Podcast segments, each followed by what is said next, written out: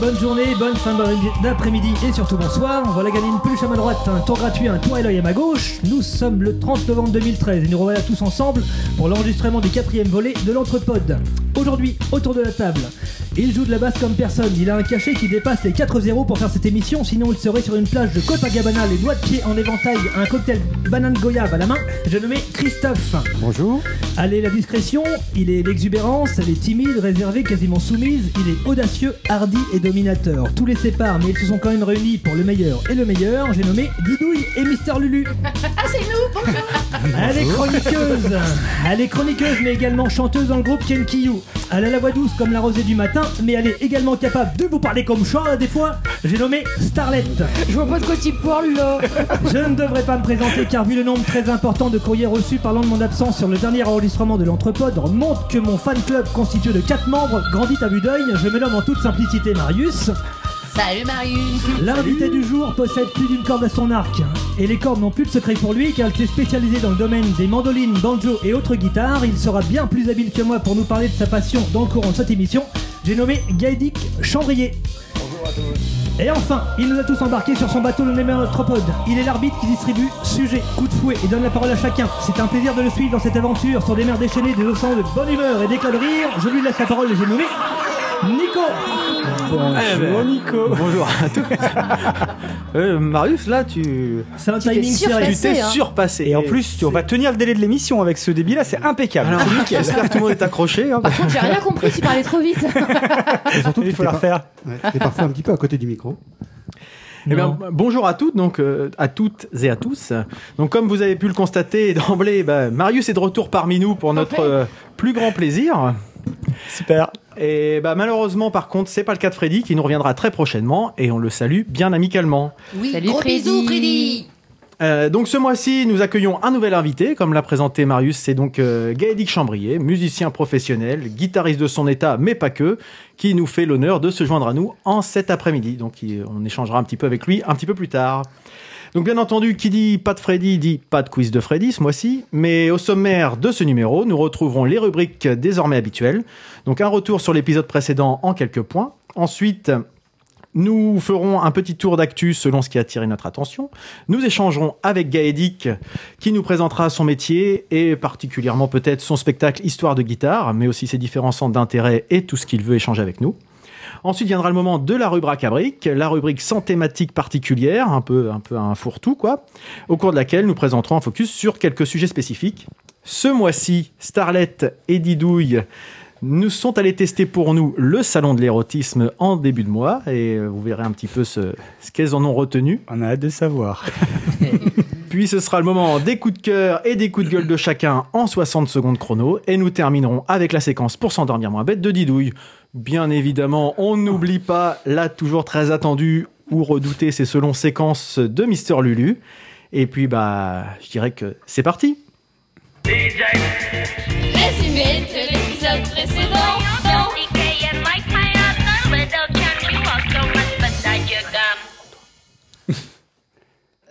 C'est Starlet qui commence avec un retour sur Alors en fait, euh, au dernier épisode, je vous avais euh, présenté dans mon coup de cœur le morceau de Lord qui s'appelle Royals, et on a découvert avec euh, Nico qu'il avait été repris notamment par Scott Bradley, qui est pianiste, et donc qui fait plusieurs des reprises régulièrement avec avec un son groupe.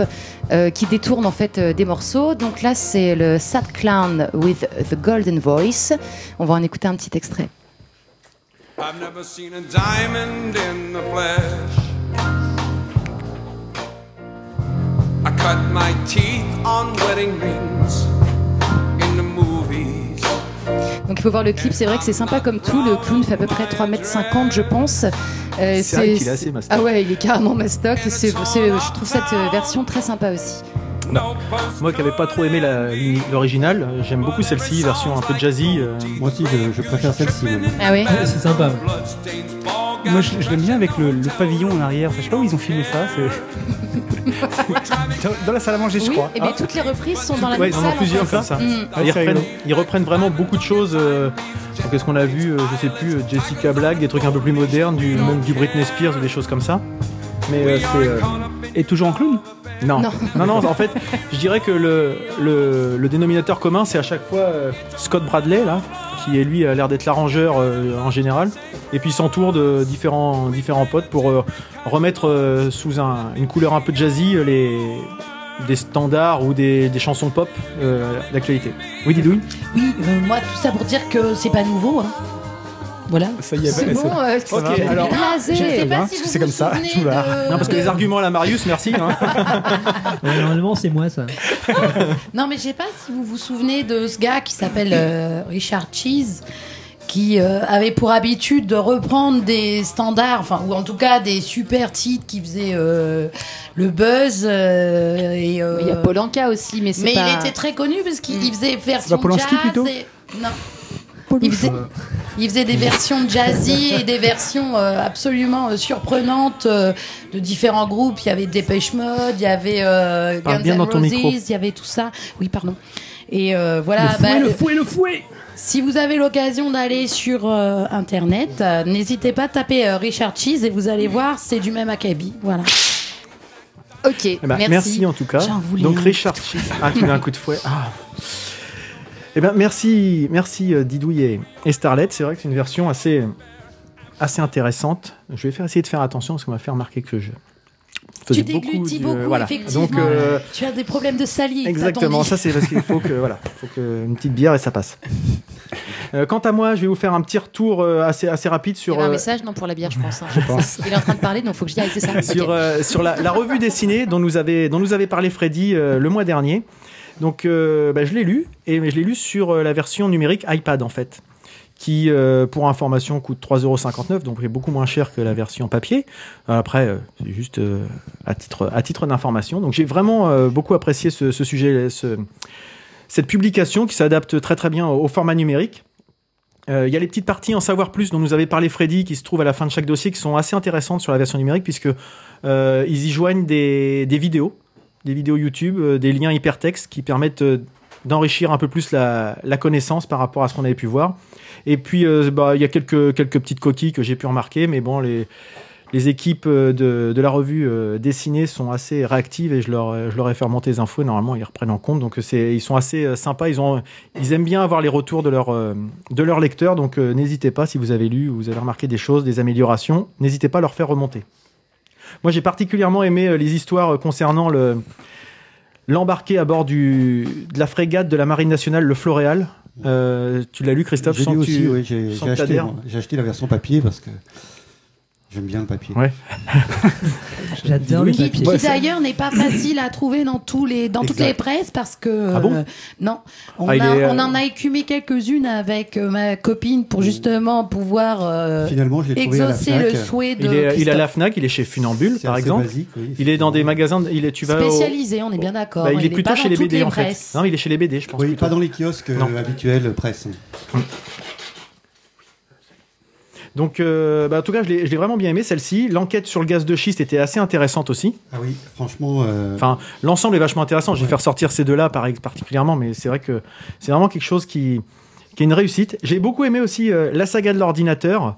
Euh, je, je rebondis justement sur ce que tu disais en préambule, et notamment deux, trois petites anecdotes, euh, pages 54 et 55, si vous voulez re- revoir un peu les ce à quoi je fais allu- allusion.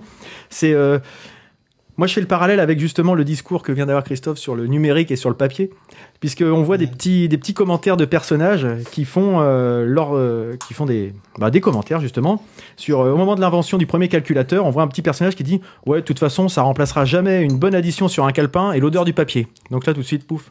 J'ai pensé à Christophe. euh, oui, forcément. et puis, une- la, la- la page suivante, quelques cases plus loin, on a le même style, avec le premier ordinateur qui faisait de la musique, et toujours un petit personnage un peu grincheux qui nous dit Ouais, ça replacera jamais un bon solo de flûte à bec, la texture du bois, le parfum du bois, blablabla. Donc bon, voilà, c'était une petite anecdote, une petite pique pour Christophe, parce qu'on a souvent des débats entre le papier et le numérique. Non, mais je trouve que les deux sont, sont importants. Il faut Voilà. les deux. Euh, moi, j'aime bien le papier, mais j'oblige personne à, Non, mais à voilà, moi, je- euh, En même temps, quand, tu vas aux toilettes, t'es mieux à avoir du papier que du numérique. hein. Moi, je dis ça après. C'est vrai, c'est vrai. Voilà, et donc euh, ça Moi, commence je bien. propose qu'on se fasse des petites pancartes pour noter à chaque fois Oui, les je interventions. C'est pas très radiophonique, mais euh, Oui. ouais. Grave. On fera la moyenne après, on, Ouais. on informe les auditeurs. Ok. Et puis un autre petit complément que je voulais faire euh, sur euh, quelque chose dont j'avais parlé dans l'épisode 2.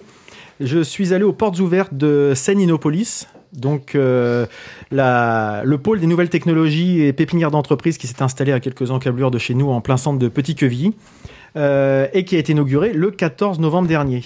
Donc euh, le 16 novembre se déroulait donc une, journée porte ouverte pour découvrir les parties communes de l'établissement, puisque forcément tout ce qui était déjà occupé par des entreprises était, fermé au public.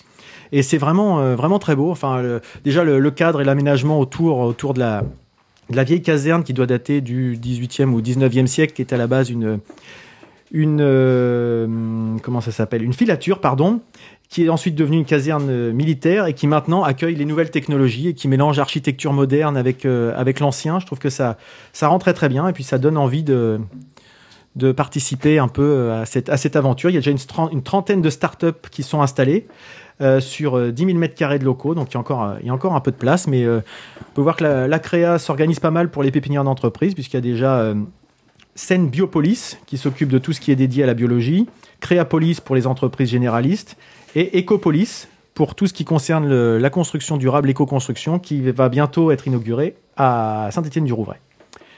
Voilà, donc, euh, et puis ça a été pour moi l'occasion de découvrir une petite association euh, bien sympathique euh, sur laquelle je reviendrai plus tard.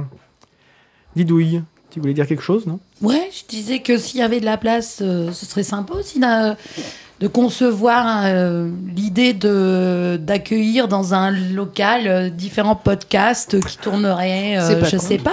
C'est vrai. Bah pourquoi pas C'est le tout, principe un peu de FreePod en région parisienne où ils mutualisent leur, euh, le matériel en fait. il y a, euh, bah, je sais pas si vous avez entendu parler de l'actualité des nouvelles, euh, les Fab Labs, qui sont Oui. un mélange de. euh, Oui, qui existe depuis longtemps, mais il y en a une qui est sur Paris euh, et qui, en l'occurrence, euh, accepte tout, tout- tout le monde dès lors qu'il y a un échange sur les idées. Donc, ce serait Et- intéressant aussi qu'il y ait cette idée-là dans le sur ce site. Et puis pourquoi pas Pourquoi accueillir un, des podcasts parce que apparemment c'est quelque chose qui bah oui pourquoi pas pour aller leur demander s'ils peuvent nous faire, parce que c'est vrai que bon, on n'est pas à l'étroit, mais on pourra avoir plus de. exactement Ouais, et puis subventionner les micros, tout ça, parce qu'on a Voilà, matériel allez. de merde, donc ce serait bien. Bon, toi, tu vas pas commencer. Un léger petit retour. Vas-y. Moi également, le- sur le dernier épisode, j'étais pas là, et puis euh, C'était bien. C'était bien, oui, effectivement. et puis, euh, donc, on a été voir le, donc, le concert de la Maison Tellier, donc je voulais seulement faire un tout petit clin d'œil à ce groupe que je ne connaissais pas du tout, et oui, le mentionner, j'ai pris une sacrée tartine, et là, je suis en train d'écouter le Beauté pour tous, leur album, qui est tout simplement formidable. Voilà. Voilà, dans le micro. Tout ce que je voulais dire, c'est tout. D'accord, non mais c'est très très bien. euh, Je partage. Un petit, un petit retour sur les, commentaires de nos auditeurs. Donc, on a eu pas mal de, retours, je dirais, indirects par, euh, par Anthony, en fait, sur son profil Facebook. Donc, euh, des gens qui, qui, qui ont bien aimé la, bonne ambiance et puis le côté, euh, le côté sympathique qu'on apprend en, s'amusant avec l'épisode précédent sur, sur le Chili. Toujours les petits problèmes de micro. Donc, c'est pour ça on va continuer d'être vigilant à bien parler dans le micro. hein. Et puis, moi, je vais essayer de éviter de faire ça trop souvent. Euh, moi je trouvais que c'était c'est ce qui fait tout ton charme Nico Ouais, ouais, bof. Mais bon, on va essayer de faire, faire attention par rapport à ça. On, on est toujours, nous aussi, très friands des, des retours de ceux qui nous écoutent, parce que bon, c'est toujours, on n'est pas forcément très objectifs nous-mêmes, donc euh, c'est bien d'avoir l'avis des gens. On a eu un nouveau commentaire sur iTunes aussi. Quelqu'un qui nous dit qu'on a un sujet, des, des sujets et un ton très agréable, donc euh, à continuer comme ça. Et puis merci aux, aux autres podcasts comme euh, Loud Corner, Quid Novi, Didgeridoo, mais aussi Walter Proof, qui nous ont fait des, retours très sympathiques et encourageants. Donc euh, j'espère que j'oublie personne. Et puis bah, globalement, bah, tout, tout va bien et on va continuer, euh, on va continuer comme ça. Voilà pour les, pour les retours. Donc maintenant, on va pouvoir passer à la rubrique Actu. Salut la compagnie,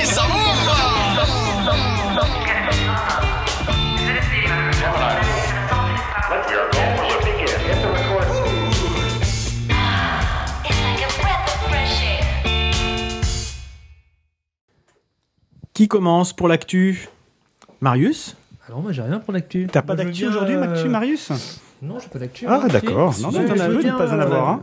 Passer un tout petit, euh, encore Voilà, un, un autre message. message. en fait, euh, de monsieur Jean-Édouard Créquioche, un ami en commun qui est sur la Transat Jacques Vabre, qui court en classe 40 et qui est encore en pleine mer euh, Oui, parce que les, à les l'heure où je vous premiers, parle. les premiers classes 40 sont arrivés aujourd'hui. Ouais. Enfin, le premier de la classe 40. Ouais, ouais, les autres Donc, c'est pas catégories. euh, sont- non, non, non, non. Non, pas Oh, encore. il est nul alors. Donc il n'a Ouais. pas, gagné- il a pas gagné. Et pourquoi on parle de lui alors Jean-Edouard, s'il nous entend. Non, non, mais il est, euh, il est en quatrième, en 14e position. Ouais. Ah non, en Sûr 15e, il vient de perdre une. Sur- Ils sont Ah, combien on a le, le on, va classement suivre, direct. on va suivre le classement direct. Ils sont euh, encore 23 en course. 23 en course, mais il a eu beaucoup de soucis, des gros gros soucis. Il a perdu des dents, il s'est fracturé la mâchoire. Tu plaisantes Il a là. perdu. Prochain Edouard, un- tu vas être beaucoup moins beau, ça, ça me C'est clair, déçoit il était pas mal, c'est con. Non, là, il, en a, il a Ça pris un coûte cher des sacré coup. Ouais. Ah, il a ramené à moi sa grande gueule. Il est, il est classé, il est classé combien là 15e. Sur 23 15e avec un safran en moins. C'est bien. Un quand même. safran. Donc, euh, oui, le gouvernail, en gros, euh, pour le langage. Et, Oui, mais ça va, je connais pas, je connais pas. et comment il fait pour se diriger son gouvernail? Bah, suivant le bord, en Avec fait. les dents. Suivant le bord. euh, Suivant s'ils sont à bâbord ou tribord, c'est très très très difficile. Donc non, chapeau parce Ah, qu'il en a pris plein sa gueule pour Ah bah parler. c'est pas lui. Use. Et, euh, et puis bah, il se bat toujours. Voilà. Donc un petit, un petit, un petit Oui, bah oui, à on cousin. rigole, on rigole. On rigole, on à. C'est courageux, c'est courageux. Déjà, faut le faire, ouais. Bravo le il, cœur a, avec lui. il a voulu en même temps. Oui, bah c'est Et bon. forcément, Toi, c'est sûr qu'il fait rien, il t'arrivera rien. hein, Bon. ok, tout merci. On passe un, un grand coucou à Jean-Edouard. Bisous Jean-Edouard et bon courage. Mister Lulu, toi, tu voulais revenir sur Oui, moi je je veux revenir sur la, la mort de Gérard de Villiers parce que je trouve que c'est super important. Euh, le 31 octobre 2013, Gérard de Villiers nous a quittés. Vous savez tous qui est Gérard de Villiers, j'espère. Absolument. Ah, Bah, un peu, tu ne on sais pas Gérard de Villiers, c'est. euh, C'est c'est les livres noirs. c'est- le magnifique livre que tu vois partout, Ah oui, SAS, tu oh sais. oui. SAS, Malcolinge, je cite quelques titres. Requiem pour les tontons macoutes, Vengeance tchétchène, Le beau Danube rouge. Hmm. Toute cette littérature donc euh, passionnante euh, qui nous a occupé, enfin qui d'ailleurs qui occupe les, les, les on appelle ça, les présentoirs des, des halls de gare depuis 1965. Voilà. Ah oui, c'est ce que je me disais, c'est très très vieux. Ah oui, mais c'est un reste encore très actuel. Il continue à écrire encore euh, jusqu'à il y a pas très très longtemps. Enfin, chez ce qui meurt Ah, forcément, parce qu'après ça a été plus difficile pour lui. Euh, En attendant, euh, c'était ce fameux Gérard Villiers qui se présentait comme anticommuniste, antisocialiste, anti-islamiste, euh, à, Anarchique. à- à droite toute, euh, mais par contre euh, pas raciste, hein, c'est ce qu'il précisait, euh, misogyne également. Enfin bref, voilà, la- la- la- la- la- vraiment, je crois qu'il y avait une, une, une, une, une- euh, C'était un peu OSS Culte de la 117, femme. quoi.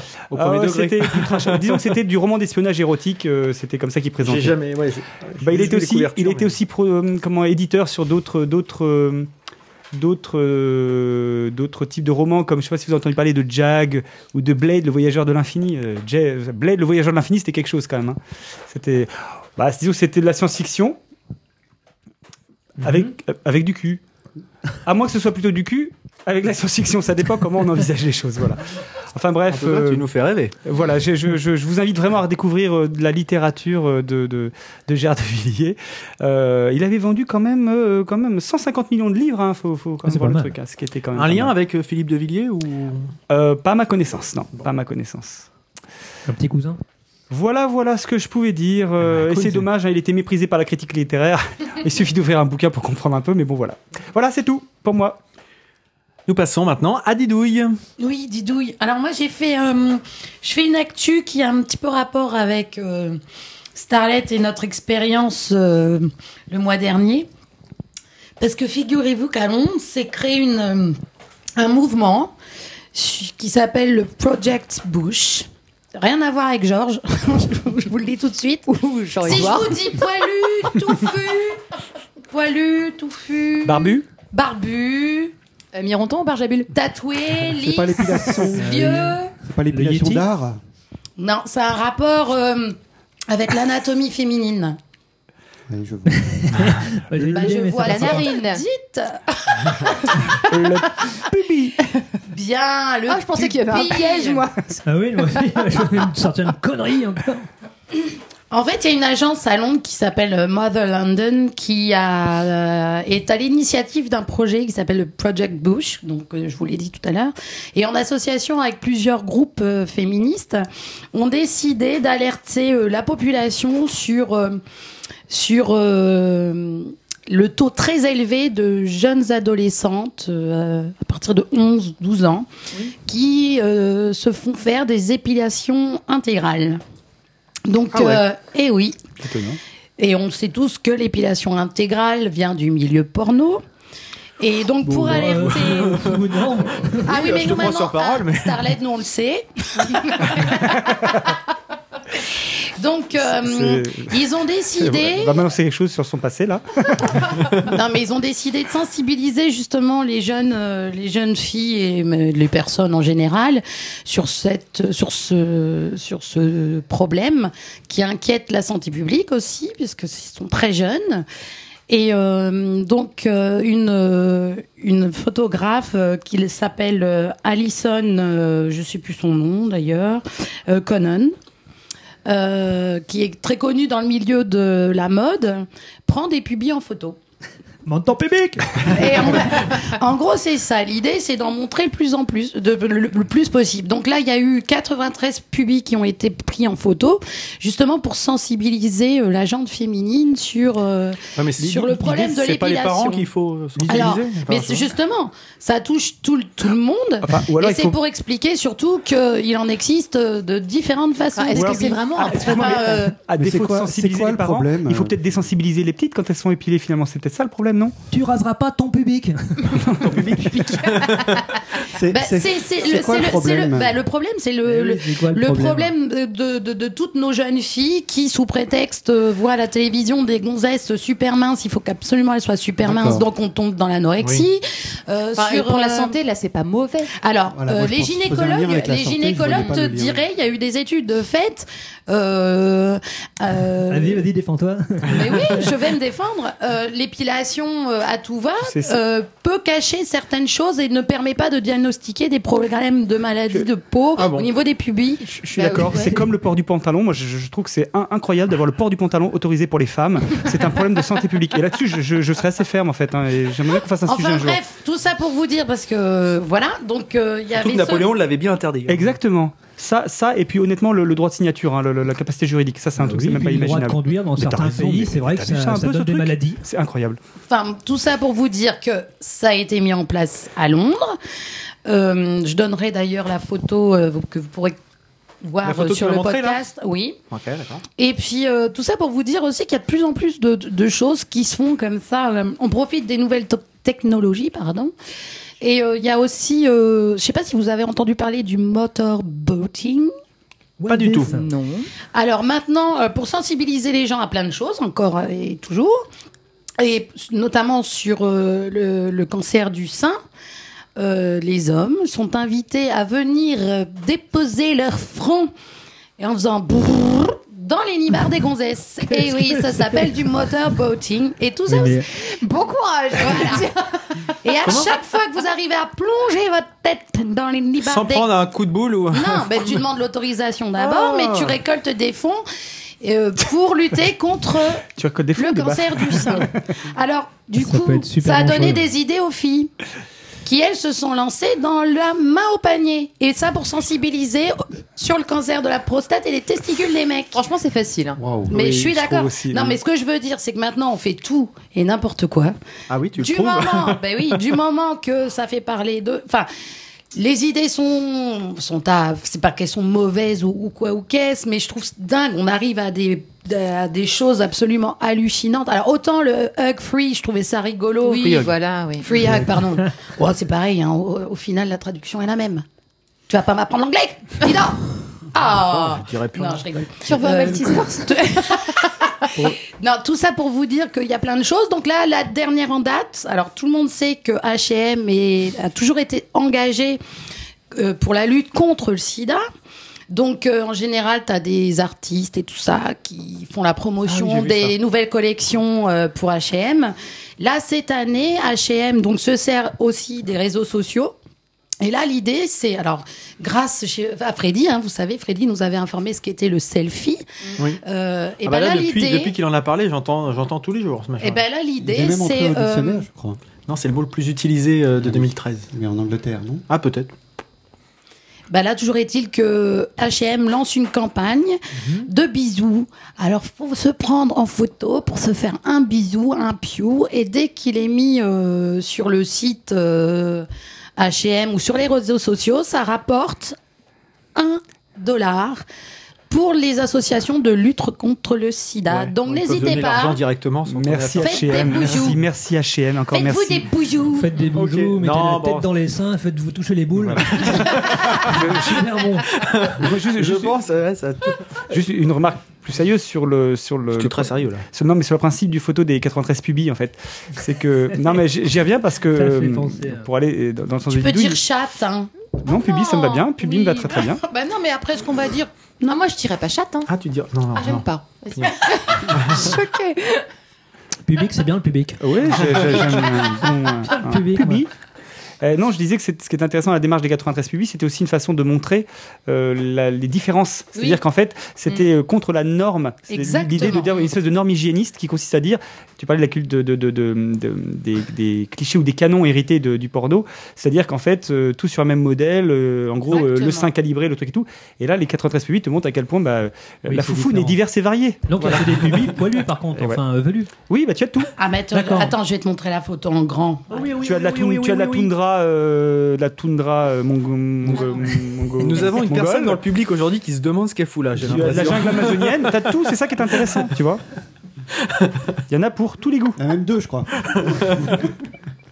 Tiens, Et voir les publics cherche, Voilà. public, Meublé, cherche, il y a peut-être Starlet et tu le sais pas. Ah, effectivement, oui. Tu vois, c'est ça Ah, l'intérêt. Alors l'intérêt, c'est de montrer qu'effectivement, il n'y a pas la norme. euh, Voilà. Il y a du public dans tous les sens. Et voilà. ça. C'est c'est oui à la différence, quoi. Voilà. C'est- Alors, ce qui est très rigolo, si vous allez sur le site, c'est les commentaires, quoi. De- C'est-à-dire Oui, moi j'aime D'un pas les, certain, euh, j'aime pas trop les poils euh, ou tout ça, voilà. Et et euh, voilà. Beau papa, c'est bien l'intervention que vous avez faite, beau papa. Je me cherche, Je pense pas qu'il l'écoutera. je me cherche. Eh ben, non, mais, euh. Euh, merci Didouille pour toutes ces, toutes ces informations. Euh, bah, nous allons passer un moment un petit peu plus sérieux après ces- cette, cette gaudriole et cette franche rigolade. Nous allons un petit peu nous, nous recentrer sur des, des sujets plus, plus culturels avec euh, la rubrique de notre invité, Gaëdic, avec lequel nous allons échanger. Operators, oh oh oh. Nous avons fixé une doctrine. Oh my, really, really, oh my goodness. Operators, oh my goodness, real secondary Les mêmes causes ne produisent pas les mêmes effets.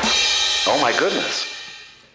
Et donc oui, notre euh, notre invité euh, aujourd'hui, donc c'est Gaëdic Chambrier. Donc euh, comme on le disait tout à l'heure, c'est un un musicien et comme beaucoup de gens l'ont souvent remarqué, enfin souvent, on est qu'au quatrième numéro. Mais la musique, c'est quand même un sujet qui revient assez régulièrement dans nos dans nos préoccupations, dans nos dans nos centres d'intérêt.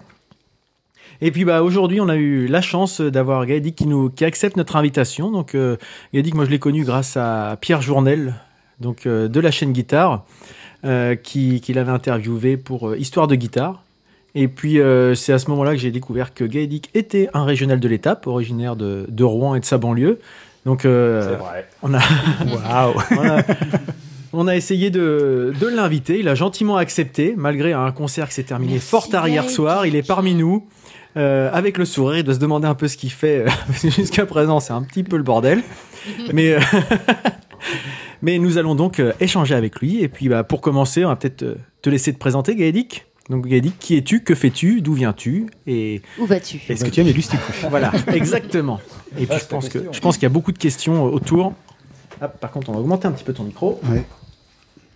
Alors donc, euh, je suis originaire de, de Rouen, comme euh, beaucoup d'entre vous, si Ouais. je ne m'abuse. voilà, euh, première partie de vie musicale euh, dans la région, et puis euh, un départ vers la région parisienne par la suite. voilà, donc, euh, et puis euh, désormais, je vaque à mes occupations musicales euh, où le vent me porte, donc euh, un peu partout en France ou, ou ailleurs éventuellement. Ça t'arrive d'aller à l'étranger, donc? Euh, ça m'arrive, oui, ça- c'est évidemment pas le plus souvent, mais, euh, mais, mais ça m'arrive. Voilà.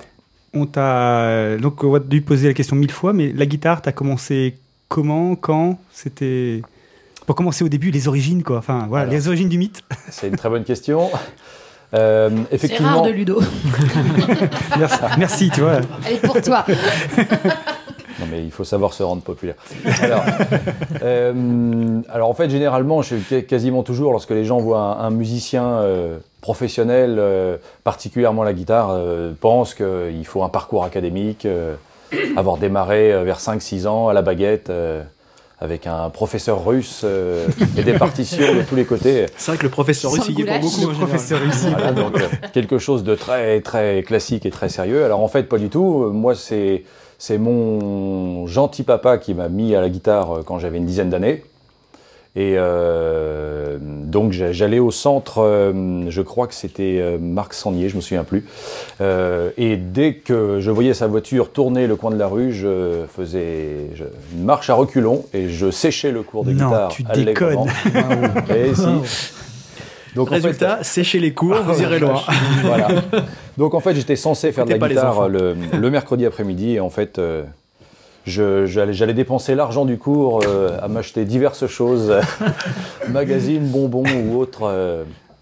Donc voilà, en fait, et puis, et puis j'ai commencé, euh, quand, quand j'ai commencé à m'intéresser aux filles, en fait, hein, tout simplement, hein, quand j'ai été adolescent, je me suis dit quand même que c'était quand même dommage que les potes qui jouaient de la guitare Ça marche euh, bien la guitare filles. emportent le morceau euh, de cette façon, alors que moi je restais seul euh, et abandonné à les regarder jouer. Avec ta guitare sèche.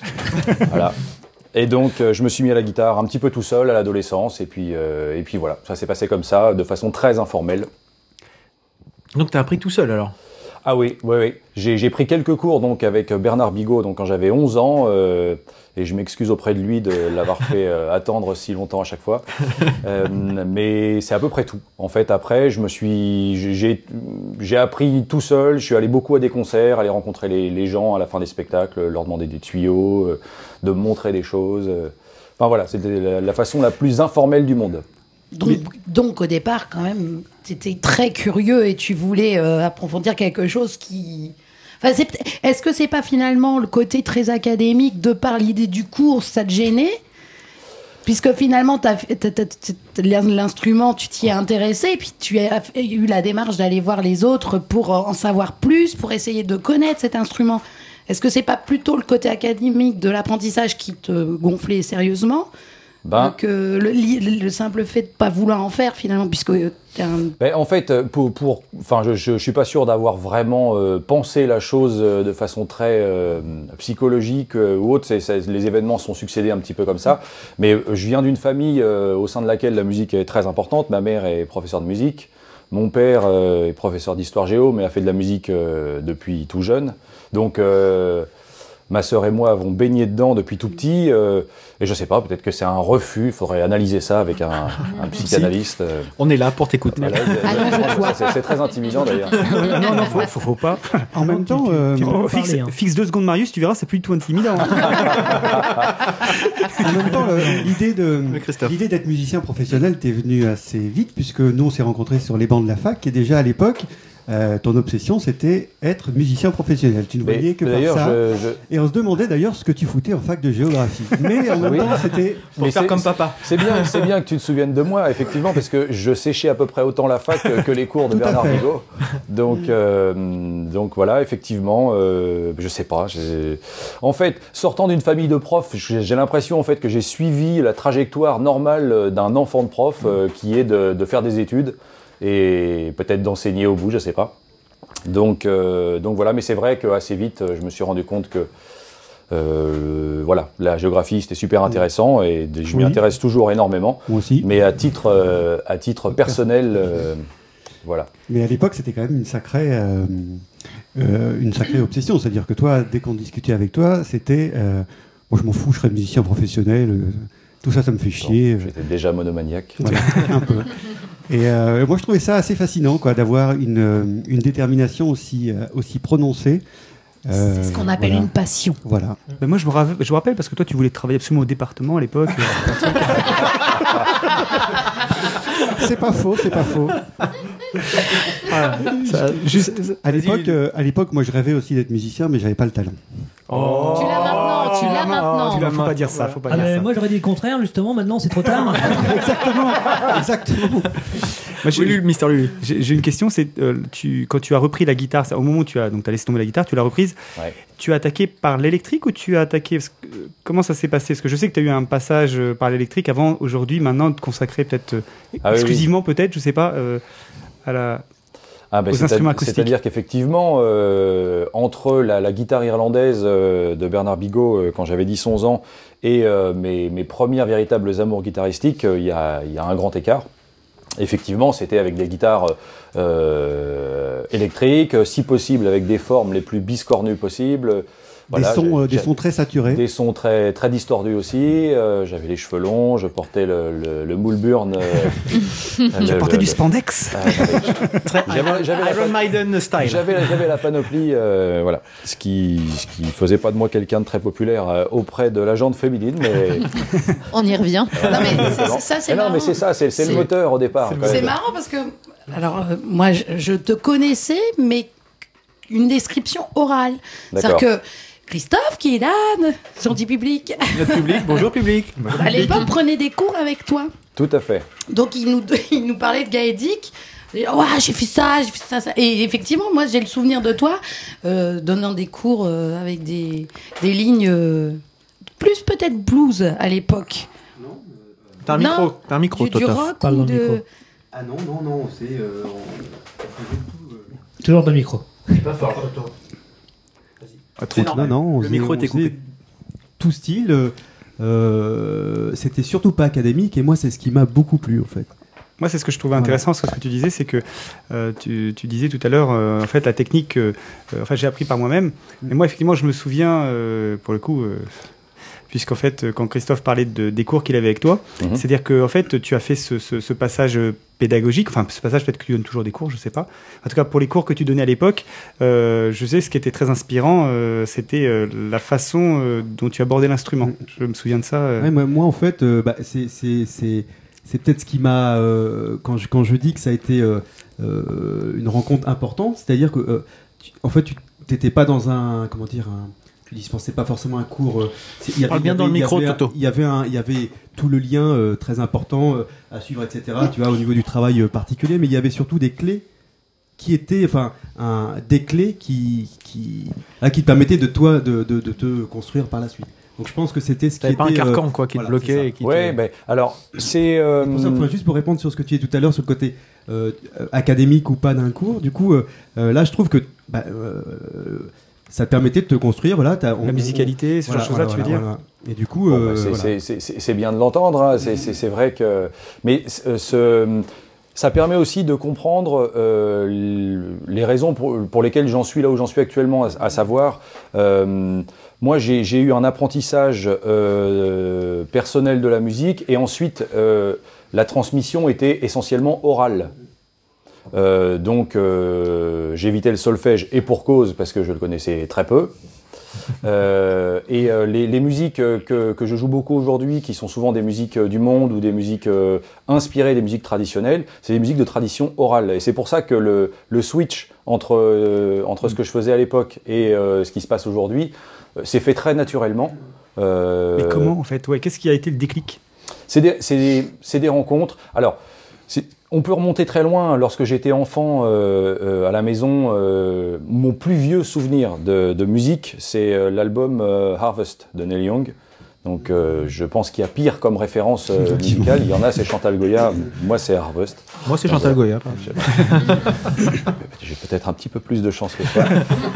Tu as écouté Charles Dumont un peu, non? Parce que Euh, à l'époque, non, beaucoup maintenant. Non, non, mais euh, donc il y avait- il y avait ce pan euh, musique euh, folk, rock, blues euh, américaine ou en tout cas anglo-saxonne d'un côté, et de l'autre côté, c'était la pleine époque du, de ce qu'on a appelé le revival folk. Donc avec des groupes. euh, Simon and Garfunkel.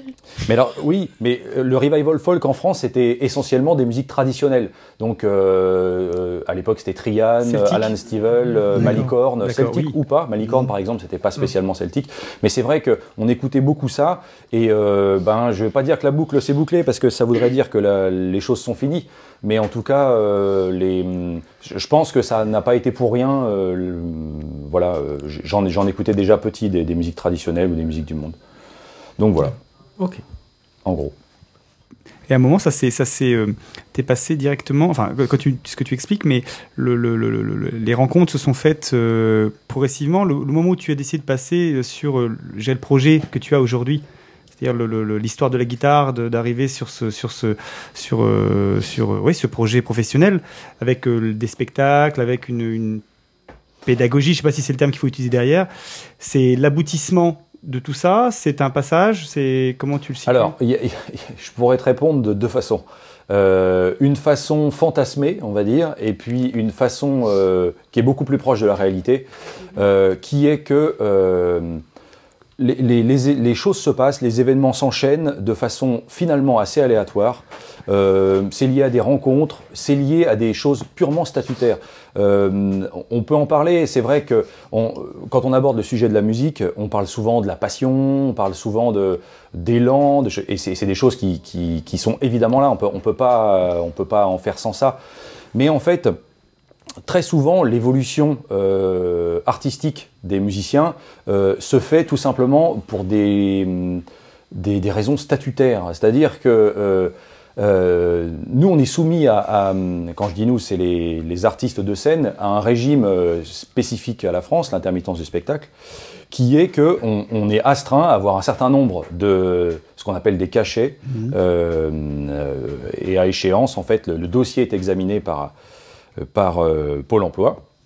Et donc, il y a beaucoup de, gens, c'est, c'est, pas, ça fait pas rêver ce que je dis, mais c'est, une réalité. hein. Euh, il y a beaucoup de gens qui, dont la vie euh, artistique est euh, portée par le fait qu'ils sont appelés pour un projet ou pour un autre. Et, finalement, des, bifurcations se font souvent sans qu'on ait prise dessus. Alors moi, j'ai pas vraiment, j'ai, pas échappé à ça au début.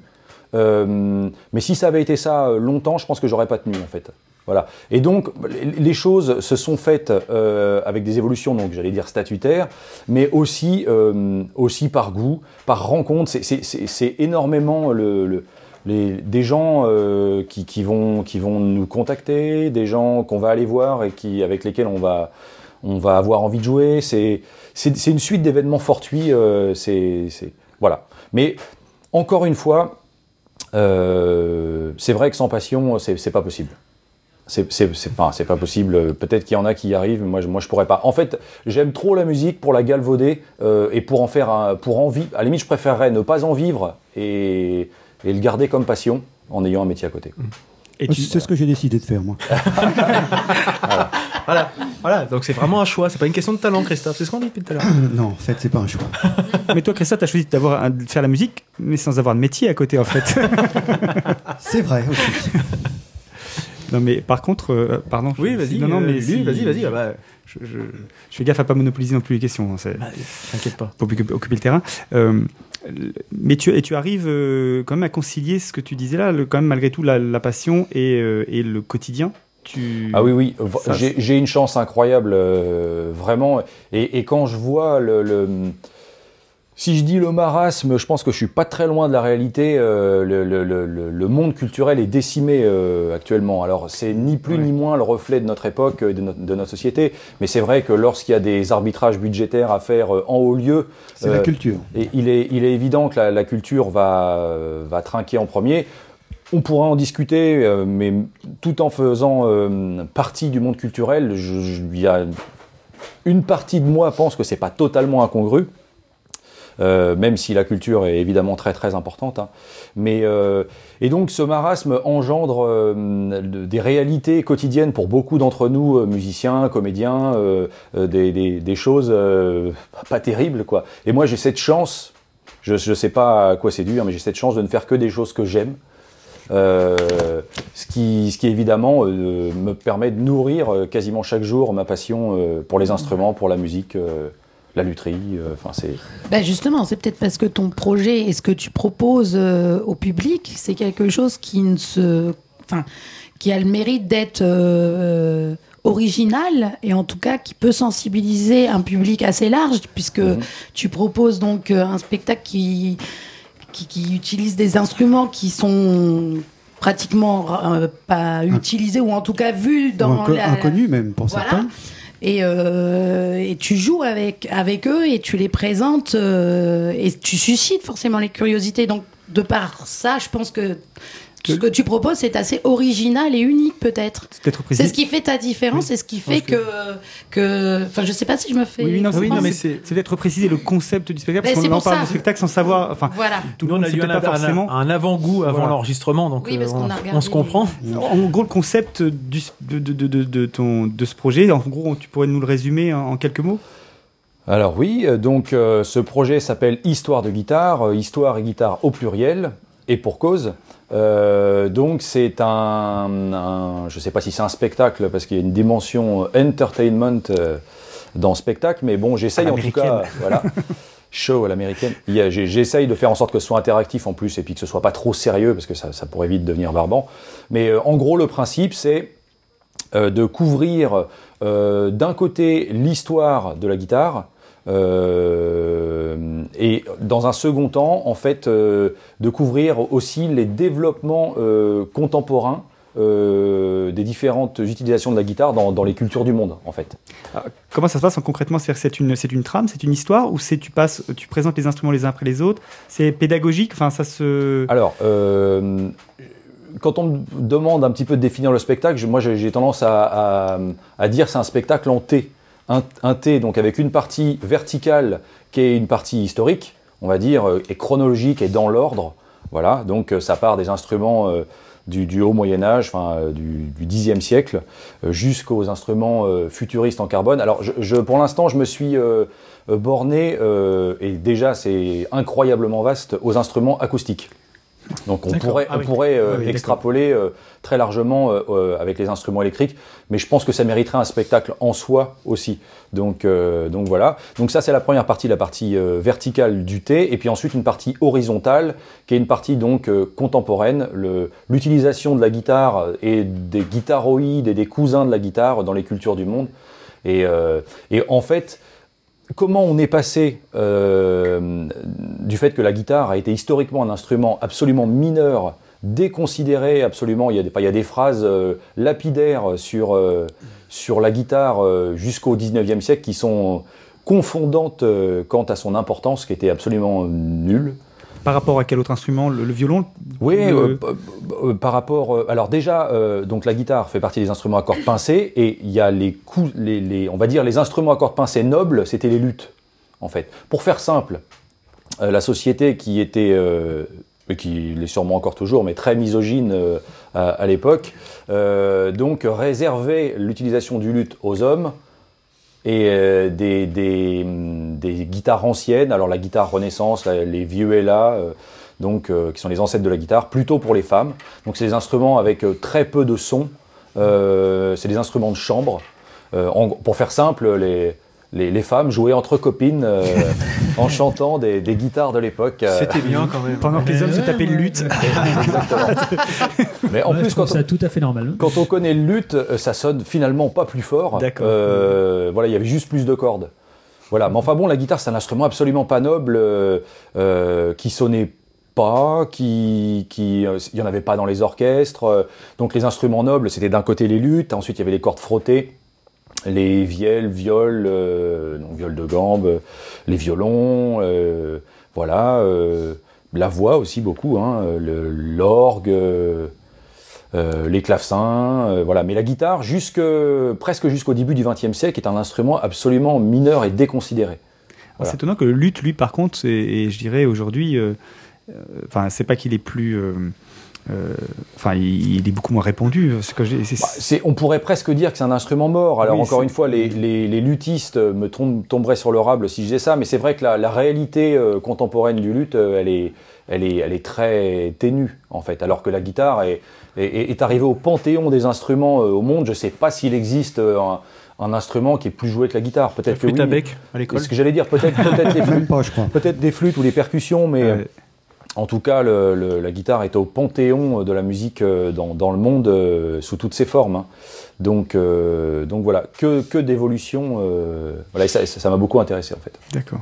Juste, alors, je, vais je, peux, je peux poser peut-être une question super idiote. Oh, tu me fais chier avec tes questions idiotes. Fais-le Non mais euh, tu, peux- tu parlais là euh, des, des- des femmes qui, enfin, à qui on octroyait le droit de, de jouer tel instrument.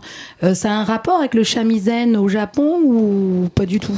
Par exemple Je, je- je suis qu'un spécialiste euh, très moyen du shamisen, mais, euh, mais en l'occurrence, je, je- je- je- c'est une très bonne question. Et, et- et je me renseignerai. Qu'est-ce que c'est le chemisen Alors, Bah, c'est je- un je- chat avec une misaine, tu- un mâle misaine en fait. Bah moi, si tu veux, ça, quand on parle d'un instrument à cordes, j'ai j'ai toujours cette image depuis que je suis petite. Alors je sais pas pourquoi, c'est peut-être dû au manga parce que j'aime bien. Tu vois les geishas, elles sont spécialisées pour Ah, euh, faire truc, plaisir. oui. Donc c'est un instrument à cordes. Il y a peut-être trois ou quatre cordes Oui. à peine. Et en fait, le médiator ça, ressemble à une spatule de crêpes. je sais pas comment moi, l'expliquer. Ouais, ouais. Et j'avais cette image, euh, j'ai cette image-là. C'est pour ça, je me dis ce que tu dis, euh, Gaëdic, je me dis ça a peut-être un lien. Pourquoi il y a que les, les femmes qui jouent de cet instrument J'ai- Alors, en l'occurrence, il n'y avait pas que des femmes qui en jouaient, mais c'était et puis en, euh, c'était pas, il y avait, il n'était pas histoire d'interdiction euh, formelle. hein, c'était plus euh, la réalité de ce qui se passait. En fait, hein. les hommes jouaient du luth, les femmes plutôt des, des, des guitares. Mais euh, voilà, à l'époque, les instruments nobles, donc c'était luth et aussi très important les mandolines. Ah oui. Il, y a, il y a un nombre de, de- de pièces euh, musicales, euh, bon, les, les plus connues sont sûrement de Vivaldi. euh, pour mandoline, à l'époque, c'était un instrument euh, euh, très, très, très, très à la mode. hein. Donc, euh, donc voilà. Ça se passe bien. Mon- mon- mon- mange ton petit Mon beignet, voisin petit mange un beignet. Excellent. Euh, outre, euh, outre histoire de guitare, tu joues dans d'autres formations. Euh, Octentrion, je crois. Et, Tout à fait. euh, Wenda. Venta, Ven- Venta. voilà. Euh, et est-ce que ces projets, ils ont, euh, ils ont un lien avec Histoire de guitare ou pas Ces deux autres projets? Parce que euh, je crois que c'est des musiques un peu, euh, je sais pas comment dire, un peu traditionnelles. Alors pour, pour Octentrion, oui, pour Venta, pas du tout. En l'occurrence, il y a un lien parce que, par exemple, pour Octentrion, donc, qui est un duo que je mène avec Eleonore Billy, qui joue des instruments du nord de l'Europe, Mhm. donc nickel harpa, qui est une vielle à archet suédoise, le Harding Felle, qui est le violon du Hardanger, un violon norvégien. Euh, les auditeurs peuvent aller sur, euh, sur euh, le web pour trouver des, des liens. Donc, euh, il suffit de taper Nickel Harpa, Octentrion, Eleonore Billy, Guédic Chambrier, enfin on trouve plein de choses. Et euh, donc voilà. Alors il y a un lien parce que j'utilise euh, en partie des guitares euh, avec Octentrion. Euh, j'utilise aussi des mandoles, des sistres, euh, voilà, qui sont des cousins de la guitare en Oui. fait, euh, à cordes pincées. Mais justement, enfin, quand je disais lien, c'est-à-dire qu'est-ce qui est né en premier? C'est-à-dire est-ce que c'est les, groupes traditionnels comme Octentrion qui ont amené à, à développer un, un projet comme Histoire de guitare ou c'est l'inverse? Histoire de guitare qui a amené Non, à, à créer des, euh, des, des- des Alors, groupes euh, Histoire de guitare, en fait, encore une fois, je vais peut-être faire tomber quelques, quelques mythes euh, autour de la création de, de ce spectacle. Il est né pour, avec, avec des raisons très prosaïques, en fait, qui est tout simplement que, étant amoureux des instruments, j'en avais des caisses et des caisses et des caisses à la maison. Et euh, je passais mon temps à, à- à hurler en parallèle contre les collectionneurs qui euh, accaparaient les instruments au détriment des musiciens et qui entretenaient euh, notamment un- euh, une spéculation euh, sur le prix des instruments qui faisait que beaucoup de, de- de musiciens très, très valeureux sur leurs instruments n'avaient pas les moyens de se payer de bons instruments. Et puis il y a un moment, je me suis dit, mais attends, tu, tu, tu vitupères contre les, les collectionneurs, mais tu fais, tu fais quoi toi là? T'as- pas la même chose. Exact- non, mais c'est exactement ça. Et là, je me suis dit, c'est pas possible, quoi. Faut, faut que je me serve de, de ces instruments. Et donc, ce que j'ai fait, c'est que j'ai tout simplement essayé de. euh, c'est pas un très joli mot, mais c'est- c'est c'est pourtant le terme de rationaliser mon instrumentarium. C'est-à-dire que j'ai j'ai, euh, fait un peu le point, j'ai j'ai mis en vente les instruments que j'avais en doublon, triplon euh, et tout ça, et j'ai fait l'acquisition de tout ce qui me manquait. Euh, pour arriver à avoir une collection d'instruments cohérente à présenter aux gens. Et donc, Histoire de guitare, c'était un moyen pour moi de, de présenter euh, tous ces instruments aux gens et donc que ces instruments vivent. D'accord. Voilà. Oui, Didouille. Oui, mais alors, euh, moi, je suis très curieux sur. euh, alors, la guitare, c'est une chose. hein. tu Oui. dis que tu n'as pas pris de cours, tu es autodidacte et tout ce qui s'ensuit. Alors là, Oui. tu nous parles de sistre, de mandoline, euh, d'autres instruments qui sont des instruments qui datent euh, du Moyen-Âge et tout ça. Tu parlais effectivement de l'apprentissage par, euh, enfin, par voie orale et tout ça. Donc, euh, j'imagine que.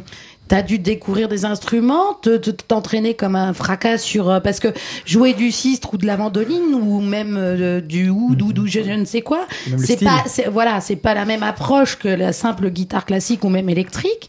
Et euh, tu parlais de rencontres, euh, il existe donc encore des gens et toi tu es suffisamment curieux pour être aussi autodidacte sur euh, le fait de jouer de ces instruments qui sont assez vieux finalement. Oui, et puis juste pour euh, de, euh, compléter ce que tu dis, c'est que en plus la passion, tout ça c'est bien, mais en pratique, je, c'est- c'est- Ça demande un boulot énorme. je- quand- Mais en, en tu pratique, rencontres les gens, ça a été des rencontres, de l'apprentissage avec d'autres personnes, comment ça se fait? Oui, bah, j'ai- en fait, j'ai beaucoup observé. euh, j'ai- j'ai- je me suis lancé. J'ai été voir des gens que j'admirais beaucoup euh, en ayant l'outrecuidance de leur poser mes petites questions. euh, et euh, pour euh, un certain nombre d'entre eux, ils ont eu la gentillesse de bien vouloir les considérer euh, comme des questions qui n'étaient pas totalement imbéciles. En tout cas, ils ont bien vu que moi, ça, ça allait me servir. Et, et, voilà. Euh, maintenant, il faut savoir que tous ces instruments, c'est quand même des instruments cousins. Euh, et puis, on va arriver aussi à, euh, un nœud, en fait, qui est, très important et, qui, est, valable sur tous les sujets. C'est l'éternel dilemme ou dichotomie entre spécialiste et généraliste. Voilà. Moi, j'ai pas la prétention sur chacun des instruments que je joue euh, de donner des leçons euh, aux vrais joueurs de, de sistre, de, de mandole, de, de oud. de- Voilà. Il y, a, il y a des gens qui sont spécialistes de chacun de ces instruments. Et ils sont évidemment respectables pour, respectables pour ça. Moi, j'ai le, le travail qui est le mien avec ces instruments, c'est un travail de vulgarisation. Euh, vulgarisation, j'essaie de le faire au sens noble du terme. Il ne s'agit pas de, jeter comme ça un vague morceau Oui, euh, aux gens, un ersatz de morceaux. Voilà, je, je fais vraiment de mon mieux pour essayer de, de respecter euh, euh, les styles. euh, le, de- quand- sur un instrument médiéval, je vais jouer un instrument, je vais jouer Ça. un morceau médiéval. Enfin, voilà, Euh, mais c'est de la vulgarisation, c'est-à-dire que le but du jeu, c'est que les gens euh, découvrent les, les- les guitares en, en contexte. Voilà. Hein, mais en- chaque instrument a ses spécialistes et qu'il faut absolument aller écouter. Et si, et si, juste pour terminer, parce que je vois qu'il y a des doigts qui se lèvent, euh, si, si par mon, si, si par euh, le, le- fait que les gens me voient, ça, ça donne envie aux uns ou aux autres d'aller voir euh, un peu plus loin sur tel ou tel ou tel instrument, et ben il y a des spécialistes et dans ce cas-là, mon, moi mon but sera atteint. Quoi. Et du coup, tu as, un retour par rapport à ça? Est-ce qu'il y a beaucoup de, de gens qui te disent, après avoir vu euh, le spectacle, euh, je me suis mis euh, aux luttes, je me suis mis à, Alors, à c'est d'autres trucs C'est Ou- di- c'est difficile parce que, comme je l'évoquais tout à l'heure, la vie de musicien, c'est un peu une vie de, bo- de- de bohème. On est à droite, à gauche. Euh, on fait plein de belles rencontres. Quasiment à chaque con- concert, c'est c'est l'occasion de faire des, des rencontres très sympas et qui sont euh, en même temps très éphémères. Alors il arrive euh, de temps en temps qu'on garde contact avec des gens euh, et certains même deviennent des amis, que ce soit des gens du public, des organisateurs ou d'autres musiciens. C'est la joie de notre métier aussi. Euh, mais malheureusement, pour l'essentiel, c'est des gens qu'on ne verra qu'une fois dans notre vie et donc on peut pas trop savoir. on peut pas trop savoir le, le, le seul retour. Généralement, on l'a juste après le concert, ou alors il y a des gens aussi qui prennent la peine euh, d'aller euh, sur les sites web, sur les, li- sur les liens, euh, face- enfin, sur les réseaux sociaux, et, et nous font des retours. euh, voilà, euh, donc oui, il y a, il y a- il y a- il y a sûrement des gens à qui ça a donné euh, un petit peu de motivation, ou, ou sans même parler de jouer, juste d'écouter, Oui. tout simplement. S'intéresser, Hein, en fait, voilà. déjà rien que ça. Ouais. Voilà, c'est- déjà énorme, hein, c'est- c'est enfin, euh, c'est simple et en même temps très, très ambitieux. Quoi. Bon, moi, je, je fais ce que j'ai à faire, je, je le fais du mieux que je peux avec euh, toute la passion euh, qui m'habite, et puis euh, ensuite, euh, les gens se l'approprient. Oui, Didouille Encore moi. Vas-y, vas-y. Euh, euh, moi, je suis pas musicienne du tout. hein. Euh, juste, je me posais la question euh, donc des, des, des, des- des morceaux que tu jouais donc sur des instruments anciens.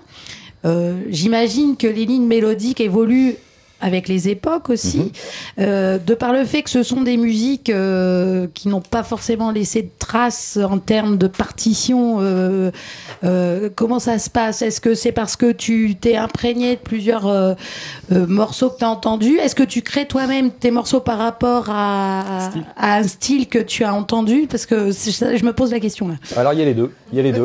Euh, parfois, euh, euh, je, je compose dans l'esprit de, voilà, mais ça nécessite d'avoir quand même un assez grand savoir. hein, c'est euh, pour et- ça que je, et- là c'est euh, respect total, total respect.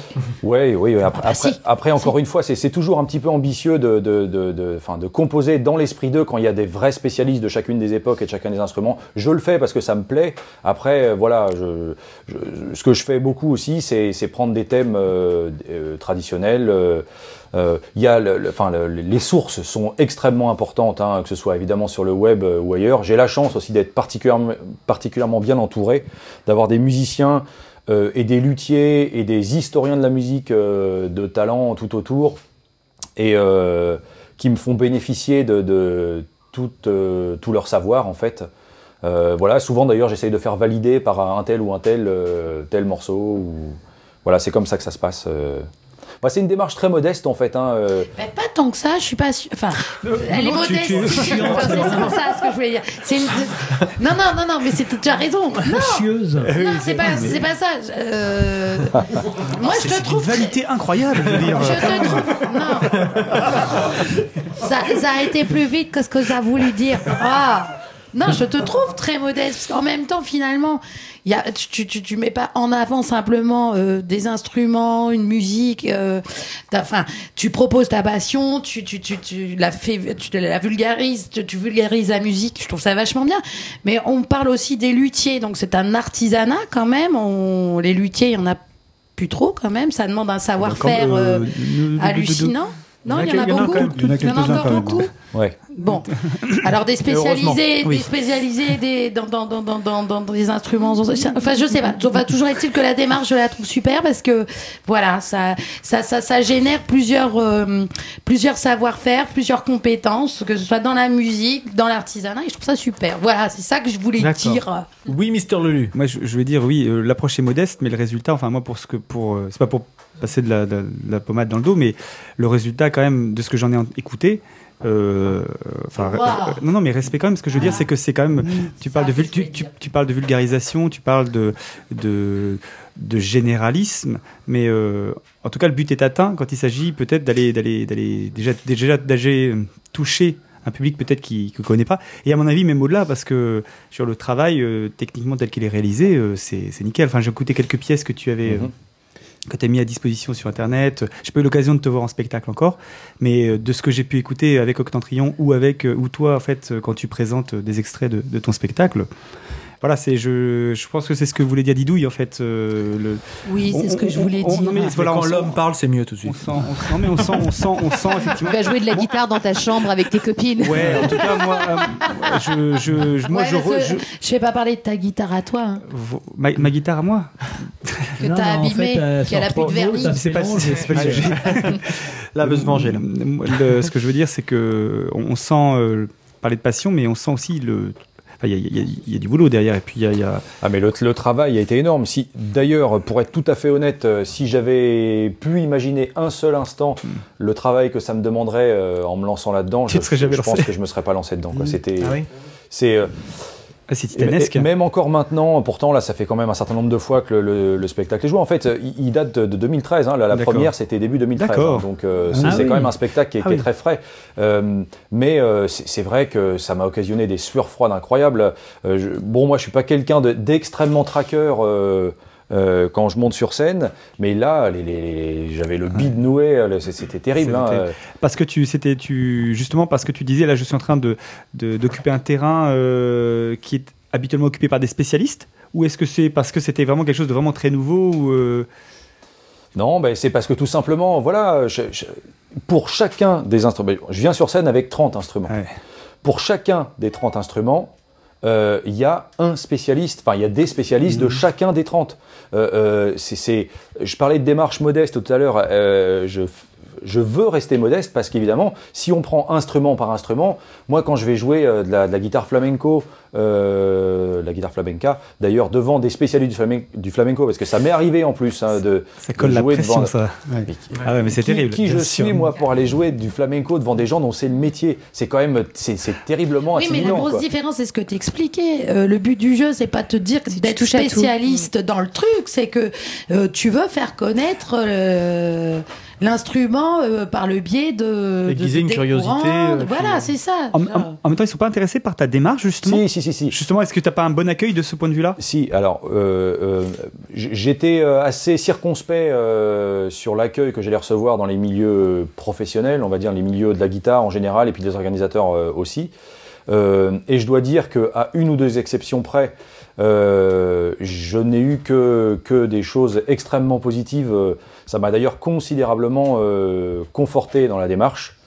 Je remercie d'ailleurs les, les, les, les- guitaristes des différents euh, instruments que je peux aborder de m'avoir témoigné autant de, sympathie, parce que ça a été pour moi comme une espèce d'adoubement euh, Oui, bon, c'est bon, j'ai- je, je Oui. peux le faire. Oui. Parce qu'ils ont Un compris, ils ont compris que c'était c'était une démarche voilà généraliste et qu'il ne s'agissait pas de venir marcher sur les, places, les plates-bandes d'un tel ou d'un tel. Mmh. Hein, donc euh, donc voilà, c'est une démarche de passion, une démarche de, de gourmand de musique, euh, d'histoire, Oui. euh, et puis voilà quoi. Et, et concrètement, du coup, euh, le, le spectacle, tu, tu le joues en festival, tu le joues, euh, c'est des, ça va être par exemple une, une collectivité qui, qui peut faire appel. Comment ça se passe en fait? Par exemple, si Les, euh, scolaires- les scolaires aussi. les scolaires, com- com- comment ça se, Alors, je- qui peut faire appel à toi ou comment ça se passe? Voilà, concrètement. en Tout fait. le monde à partir du moment où il y a un max de thunes. D'accord, ça marche. Très bonne démarche, on valide. Ah voilà, vois. Ah, voilà. Non, non, non, mais bon, il n'y a, pas de règle. hein. J'ai aussi bien joué euh, dans le cadre de saisons culturelles que de festivals, que de, devant des enfants, dans des médiathèques. Voilà, c'est euh, c'est un spectacle qui s'adapte euh, assez bien. Très facilement. euh, voilà. Et bon, j'essaye de faire en sorte. euh, c'est toujours difficile de parler d'un spectacle en plus parce que.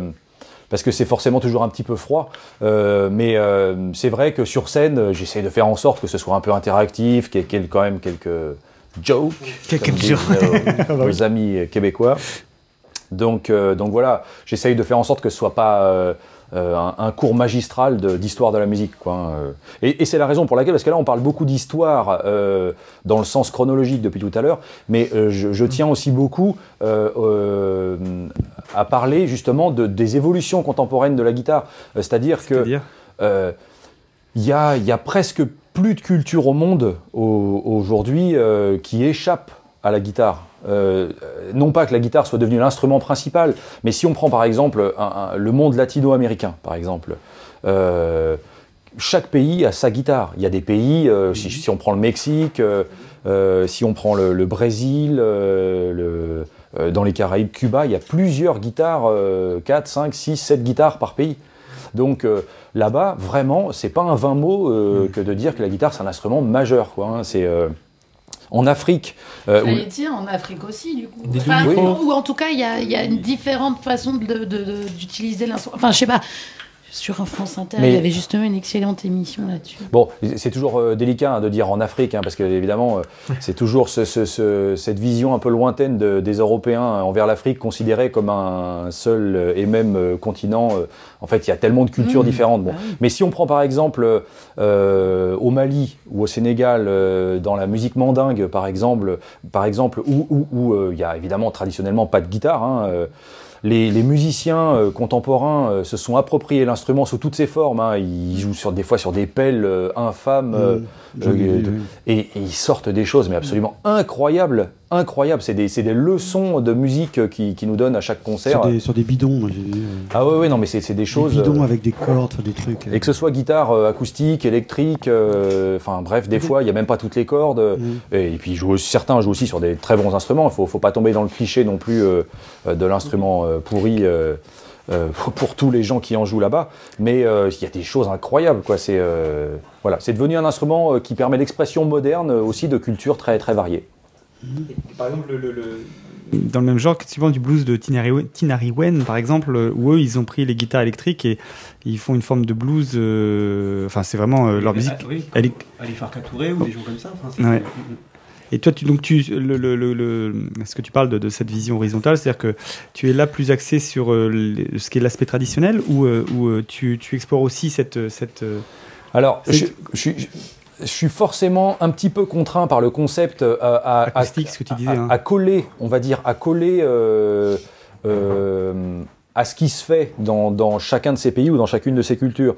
C'est-à-dire que, euh, évidemment, sur, euh, un guitaron mexicain, euh, je vais pas aller jouer un morceau lapon. Ça va forcément être un morceau mexicain. Alors, ça peut être un peu difficile d'échapper au cliché parfois. Mais bon, je, à la limite, la histoire de guitare en tant que telle, c'est un spectacle euh, peut-être un petit peu didactique aussi. Donc, euh, je me dois d'illustrer euh, tel instrument avec le, le style musical qui, va dessus. Mais c'est vrai que pour des, envies futures, je, songe vraiment à me servir de tout ça en m'appropriant un petit peu ce, ce maelstrom d'infos euh, et puis en essayant de- de- de- de- de- d'en faire quelque chose de personnel. Quoi. Je sais pas du tout quelle forme ça pourrait prendre, mais euh, Tu as déjà des idées pour l'avenir, pour, les futurs, pour de futurs projets, de ça, choses ça euh, n'arrête pas. euh, J'aurais pas assez d'une vie. C'est vrai. Ah. Ça, c'est sûr. Eh ben, je pense qu'on a fait quand même pas mal, de, pas mal le tour de la question. Moi, je vais écouter, moi, je suis ce que curieuse. Je vous propose, voilà, c'est Mm. que Gaëdic, il est pas venu, pas venu les mains vides. Il nous a déjà Ouais. un petit peu montré euh, deux Bah, instruments qu'il nous a nous dont présentes euh, au moins deux instruments. dont j'ai oublié le nom. Ouais, Donc, aussi. De euh, toute façon, il y aura des photos. hein, on va faire oui, on, photos. prend, on prendra quelques photos pour un petit peu, euh, Des un petit peu montrer le truc. ouais, Donc, de- euh, Gaëdic s'est proposé de nous jouer quelques, quelques petits morceaux par rapport à, à ça. Et puis, euh, on va, on va vous, vous, vous permettre d'écouter un petit peu ce qui se passe.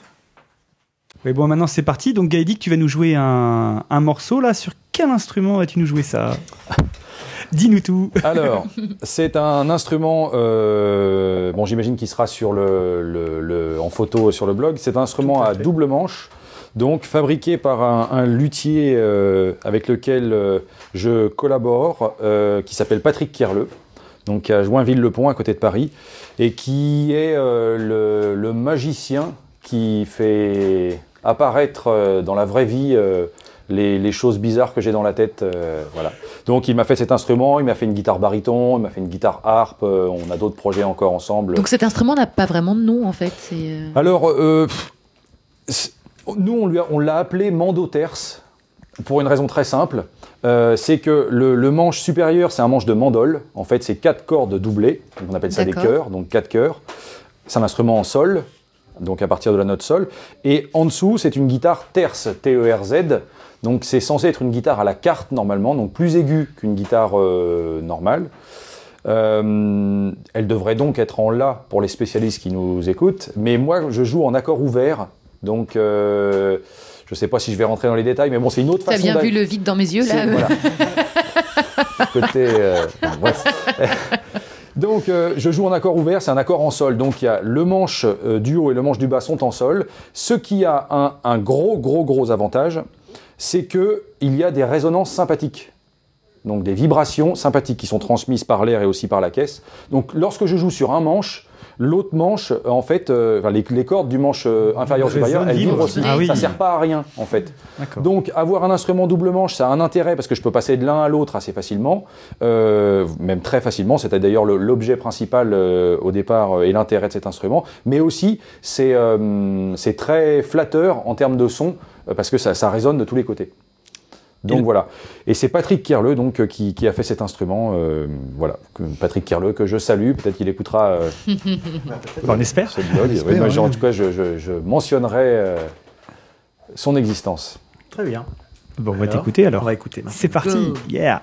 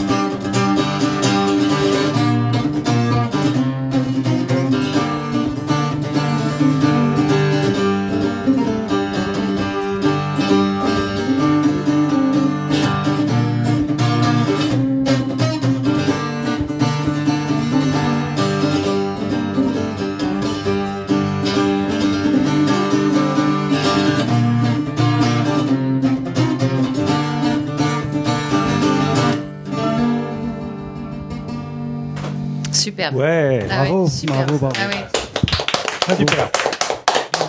C'est dingue parce que la sonorité, elle, est, elle fait ancienne. mais Je trouve que le morceau, il fait vachement moderne. Je sais pas si je suis claire dans ce que je dis. Alors, alors, non, non, non, mais c'est non seulement très clair, mais en plus, euh, ça- ça me- non, mais ça me fait extrêmement plaisir parce que c'est euh, en une phrase, tu viens de résumer ma démarche. Oh yeah J'ai tout compris. Voilà, ex- ex- Non, mais c'est vrai. Exactement. Parce que c'est une compo. Alors, justement, c'est- c'est. Donc, euh, il y a la première partie, c'est euh, des phrases personnelles. Enfin, je fais jamais vraiment la même chose à chaque fois. Et puis ensuite, c'est un morceau traditionnel suédois. Donc, on pourrait être dans la musique traditionnelle, mais euh, interprété euh, de façon personnelle. Donc, moi, j'y ai mis euh, mon histoire euh, musicale. Alors, je me, je me pose pas vraiment la question de savoir est-ce que je dois mettre mon histoire dans, dans chaque morceau, mais c'est un fait. En fait, je le joue. Hier soir, on, le groupe Octantrion, le duo Octantrion, donc avec Eleonore Billy, on jouait à Paris et le, le- il y a eu plein de réactions très très gentilles des gens après le après le, le concert et euh, J'en ai eu beaucoup, moi, de gens qui, qui venaient, qui, que, que je connaissais ni d'Ève ni d'Adam, qui, qui me disaient, mais euh, vous n'avez pas fait que, que ça toute votre vie comme musique, c'est pas possible. euh, Sous-entendant par là même que j'avais une façon assez rock'n'roll euh, de jouer. Et je pense que c'est le cas, et c'est quelque chose que je cultive. Ah, C'est ce qui fait l'originalité. Oui, voilà. C'est ça, ouais. En tout cas, c'est ce qui fait ton. ton... Exactement. Alors, c'est c'est aussi pour ça que lorsque euh, on me dit que je fais des musiques traditionnelles, je mets un, un petit bémol, et c'est le cas de le dire pour la musique, euh, parce que en fait, il y a des gens qui le font très bien. Parce que la musique traditionnelle, souvent, c'est associé à la danse, aux danses traditionnelles, et c'est un vrai métier. euh, que de savoir faire danser les gens avec de- des musiques traditionnelles. C'est quelque chose que je que je sais pas faire moi. J'ai jamais appris à le faire. euh, voilà. Je pourrais toujours faire euh, illusion euh, sur quelques morceaux, mais voilà. Euh, je pense que l'intérêt d'un duo comme Octantrion ou euh, éventuellement qu'on qu'on vienne m'écouter jouer, c'est justement toute cette palette de, de, de- de vie musicale par lesquelles j'ai pu passer, qui sont réunies en, au final en un morceau, on va dire quoi. Donc, euh, donc voilà, c'était une très bonne remarque. euh. non, mais c'est vraiment. ce que j'ai Merci, Didouille, ressenti. Et j'aurais été curieuse d'entendre le, le son du deuxième manche. Alors, le son du deuxième manche, donc. euh,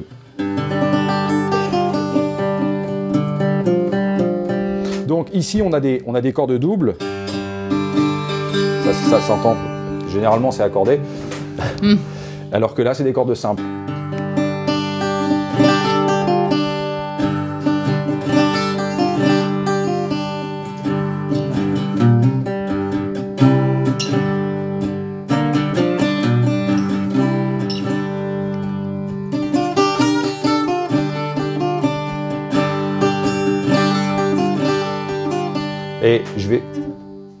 Entendez Ouais, carrément. Ouais, ouais, ça, Ouais. ça résonne carrément. Et donc, il a bloqué les cordes du bas Voilà. et on entend vibrer les, cordes tu- du haut. tu alternes les quand tu joues avec cette guitare, tu alternes les, les deux les, les deux manches ou tu- généralement tu joues une, un- une pièce sur?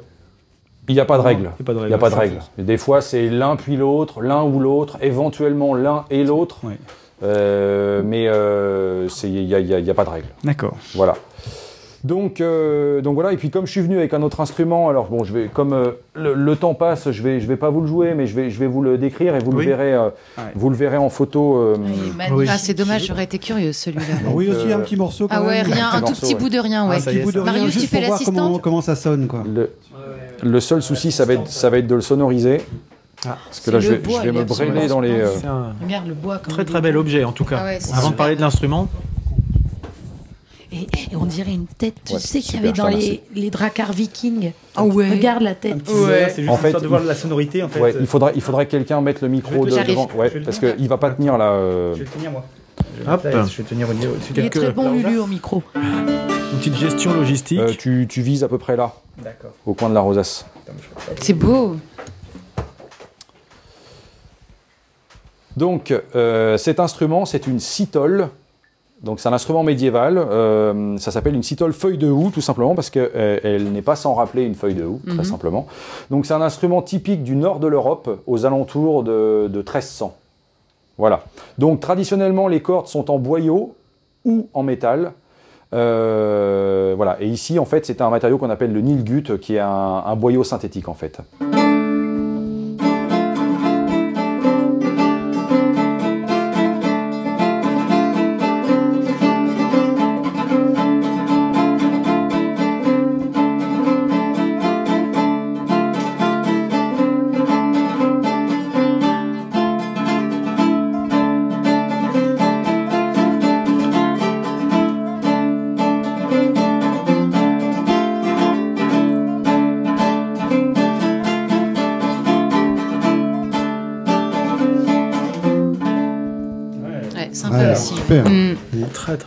Mm. C'est très très chouette. Voilà, alors, donc cet instrument, euh, il a une caractéristique de base majeure, c'est que c'est un- instrument monoxyle. D'accord, il lance un seul morceau. What do you mean, Flash? qu'est-ce à dire En un seul morceau. Monoxyle de carbone qui, est, qui est dans une seule pièce de bois. Ah oui. C'est-à-dire qu'en Wow. fait, quand on prend euh, de, de- de la tête euh, jusqu'au au bas de, de l'instrument, en fait, c'est une seule pièce de bois. En l'occurrence, là, c'est du noyer. Euh, donc le luthier qui a fait ça euh, de si belle façon s'appelle euh, Florian Junio. C'est donc, comme son nom l'indique, euh, un Français et qui est installé en Allemagne, mais très proche de, de- de Strasbourg. Et là, il va rapatrier son atelier à Strasbourg. Donc tout à l'heure, je parlais de, de ma collaboration avec Patrick Kerleux. Cette fois-ci, c'est la dernière collaboration en date. Euh, euh, Florian Junio a eu le- le- la gentillesse d'associer son nom et son talent euh, à Histoire de guitare et va me, me permettre d'accéder à, à cinq de ces instruments. Ah oui. Donc cette citole, donc typique du, du- du nord de l'Europe, mais aussi une guitare moresque qu'on appelle une morache. Je ne vais pas les citer tous, hein, mais euh, guiterne et autres. Donc quasiment un instrument par siècle, en allant du 10e au 14e. Ah oui, en effet. Donc euh, grâce à lui, je vais avoir la chance de pouvoir présenter euh, aux yeux du public médusé. euh, Je crois qu'il n'y a pas d'autre mot. nous, comme nous, nous sommes. euh, non, non, mais euh, euh, de- des, des instruments absolument fabuleux. Alors, euh, comme il le dit lui-même, ces, ins- ces instruments sont des recréations. Donc, en gros, on, on- euh, les recherches sont toujours en cours pour savoir euh, com- comment c'était réellement à l'époque, parce qu'évidemment, il n'y a pas de plan, il n'y a pas de cote. euh, voilà. Ah oui. Ces, ces instruments sont reproduits d'après iconographie, donc d'après des vitraux, d'après des enluminures, d'après des bas-reliefs, d'après des, des- toute la statuaire sur les églises. et donc voilà, et, ça c'est un instrument en fait qui est en gros en, qui, est, qui est tiré d'une statue sur la statue sur la, la cathédrale de Strasbourg, pardon. Donc voilà. D'accord. Donc euh, il utilise des techniques et des bois euh, locaux. Hein, donc ça c'est du noyer euh, Alsacien. euh, par exemple. et je crois que ça c'est du pin du Jura et ça c'est du buis. Donc c'est que des essences oui. locales. Que- Pour reproduire un petit peu ce qui se faisait à l'époque, de toute façon, en plus, euh, certainement les sonorités. Exactement, Plus ou moins, exactement. Et c'est- très intéressant de voir euh, ces luthiers d'instruments anciens travailler parce qu'ils travaillent euh, pour la plupart avec des, je sais pas si c'est des instruments d'époque, mais en tout cas c'est les mêmes principes. euh, de- et c'est un, c'est un travail euh, incroyable. hein, euh, c'est, Mais euh, même les clés, là, même les clés sont en bois, là. mais là, là, oui, tout, tout- Tout tout- est en bois. tout est en bois. Là, il y a, y a aucune pièce métallique. euh, là, il y a, y a de l'os. Euh, là- ah, les rosaces, c'est des rosaces traditionnelles. hein. C'est c'est pareil, c'est d'après. euh, c'est c'est des. Et je pense notamment à, à Florian Junio, euh, que je ne connais pas encore très bien, mais d'ailleurs dont je recommande le site qui s'appelle euh, Hortus Instrumentorum. Peut-être qu'on pourra mettre le lien. Mettra le euh, lien, oui, pas de souci. voilà. Euh, c'est c'est un travail d'historien, de luthier, de musicien, parce qu'il est aussi musicien. C'est c'est des gens, moi, dont j'admire la démarche. euh, c'est des puits de science. euh, je, je suis passé le voir euh, euh, au Salon de la musique ancienne à Vanves le week-end dernier. Et c'était un déchirement de partir, euh, tant les, les- les instruments autour étaient magnifiques, les siens et ceux des, des autres euh, luthiers, c'était c'était absolument magnifique. Et, et je pense que euh, si ces instruments étaient plus connus, euh, ils remporteraient un succès euh, Oui. euh, phénoménal parce que Je suis aussi en fait, que ça. ils, ils- sont peu connus, donc euh, euh, c'est ce qui fait, euh, enfin c'est ce qui est le problème, parce que dès que les gens sont en contact avec ces instruments-là, Ah, ça donne Euh, envie de les découvrir. mais. Exactement. exactement, c'est c'est- c'est la aller à Vanves, c'est la caverne d'Alibaba là-bas. On a envie de rester, de se, se vautrer dans les instruments, Avant, de souffler dans les flûtes. De... Dis-moi, c'était quoi? C'était un festival de... C'était quoi? C'était un salon Un de salon, lutherie C'est un salon de lutherie, ouais. D'accord. Un salon de lutherie.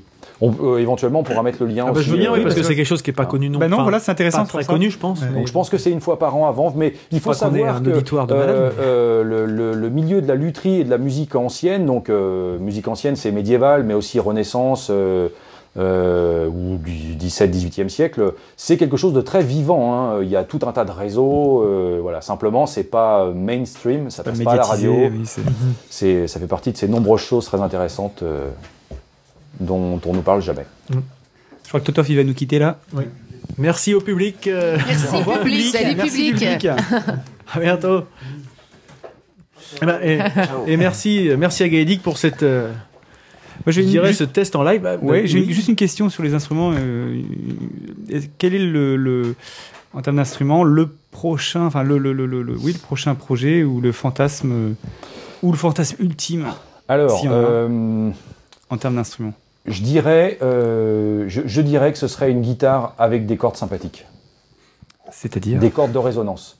Euh, en fait, euh, vous connaissez peut-être le principe du sitar indien joué par Ravi Shankar. Mhm. Donc il y a un certain nombre de cordes dites mélodiques. Euh, c'est des cordes sur lesquelles on, a- on- on joue avec la main droite quand on est droitier euh, et qu'on frette avec la main gauche Mhm. euh, pour changer les notes. Mais il y a un- tout un tas d'autres cordes en fait qui, auxquelles on ne touche pas et qui résonnent uniquement par sympathie. Donc euh, par les ondes transmises par, euh, par l'air ou par la caisse. Et, euh, et voilà, comme euh, je- j'ai la chance de, de- de jouer euh, avec euh, Eleonore Billy, donc qui joue de ces instruments euh, du nord de l'Europe, qui sont des instruments à cordes sympathiques, des instruments très euh, euh, résonnants, qui, avec des réverbérations naturelles. J'ai pour fantasme de, de demander à, à Patrick Kierleux de, de me fabriquer une, une guitare avec des cordes sympathiques. Ok. Voilà. Super. On sera curieux de voir ça peut-être, d'écouter Ouais. ça plutôt. Ah ouais. En tout cas, moi, je, je voulais remercier là, Didouille peut-être. Oui, juste, euh, euh, est-ce qu'il y a hein. eu déjà des, un CD d'enregistré euh, de, de, de tes prestations euh, instrumentales ou pas? Alors, c'est en cours. Parce en que fait. franchement, euh, c'est scotchant, c'est bluffant. Alors dé- déjà, bon, il y, a- il y a un certain nombre de liens vidéo hein, qui sont accessibles euh, très facilement euh, via les plateformes de vidéo euh, sur Internet. Euh, ça, c'est une première chose. Et puis, euh, il y a un disque et allez, osons le mot. euh, il- mon petit doigt me dit qu'il y aurait un, DVD, en, en préparation. Voilà. Waouh. Mais bon, il y a tout un tas de contraintes de production. J'ai envie de faire les choses bien. euh, pourquoi pas de m'entourer de gens qui viendraient jouer avec moi. Enfin bon, et donc Un, c'est un un DVD de d'Octantrion ou de l'histoire de guitare les deux, mon capitaine. Autant Trion, ça c'est sûr, ça se fait cet hiver et d'ailleurs on vient d'obtenir un, un très joli partenariat avec le château de Villarceau qui est un, un domaine juste à côté de là où j'habite euh, dans le Val d'Oise euh, avec une partie euh, médiévale et une partie euh, empire. Euh, et euh, voilà, ça va être une belle collaboration parce qu'on va avoir accès à tout le domaine. Je remercie d'ailleurs le conservateur d'avoir accédé à, à notre demande. Et euh, donc on va avoir l'occasion de tourner des, j'imagine, de superbes images euh, là-bas. Le cadre est magnifique. Euh, J'encourage chacun euh, passant dans la région à, à aller au château de Villarceau. Et, et les projets, du coup, enfin, peut-être que tu voulais en parler, euh, vas-y. euh. Non, mais vas-y. Nico, oui, les, les futurs projets, donc euh, projets de spectacle, on retrouve tout ça sur ton site. Voilà, voilà, c'est c'est c'est c'est pas toujours facile de tenir euh, en temps réel les les, les choses à jour, mais j'essaye de le faire quand même assez régulièrement. Voilà, effectivement, la, la, la vie musicale actuelle est riche. Il y a un certain nombre d'autres projets euh, en cours euh, à suivre euh, sur gaelicchambrier.com. euh, voilà, Les- ce qui est bien aussi, c'est d'aller sur les réseaux sociaux. hein, euh, Je sais pas si on les cite, mais T'es bon, sur quoi. Facebook? Oui. Bah, c'est Oui. notamment grâce à Facebook que Gaëdic est parmi nous aujourd'hui. Tout à fait, ouais. Merci Facebook. N'hésitez pas à contacter les gens par ce biais parce qu'on voit que les gens euh, qui ont envie de partager, bah, ils répondent. euh, Voilà, donc il suffit en fait via Facebook euh, d'aller voir euh, Chambrier, Octantrion, Histoire de guitare, euh, Bohème euh, ou autre. euh, On ira voir tout ça. voilà. Très bien, bah, je, je mettrai les liens sur, euh, sur le billet du, de l'épisode et puis chacun ira un peu piocher ce qui, ce qui l'intéresse euh, par-ci par-là. Ah bah, moi, j'ai passé un En super tout cas, merci. Gaëdic pour, euh, Ben, merci pour vous. ce moment. Merci. beaucoup. C'était Vraiment, euh, très, très sympathique euh, cet échange. Et puis ben, on va reprendre un petit peu le, le cours habituel de, de notre émission avec euh, la rubrique à briques, la rubrique fourre-tout. Et c'est parti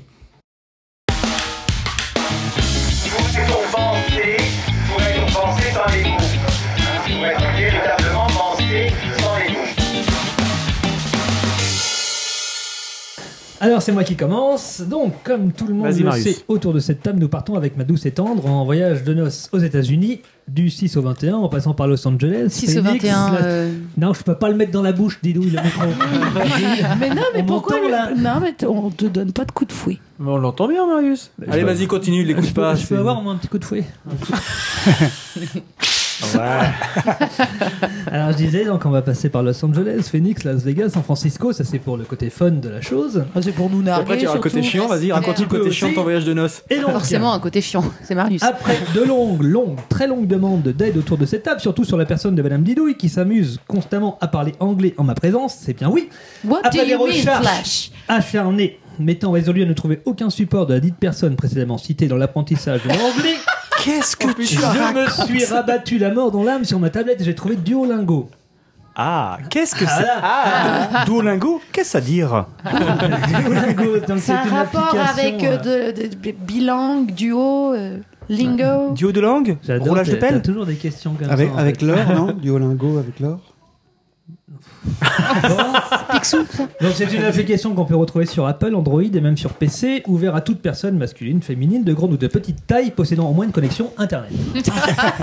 Donc c'est ouvert à beaucoup de gens, je dirais. C'est ouvert à quasiment la, la totalité de la population euh, mon- mondiale parce qu'on peut apprendre plusieurs langues. euh, c'est non, c'est vraiment bien fait.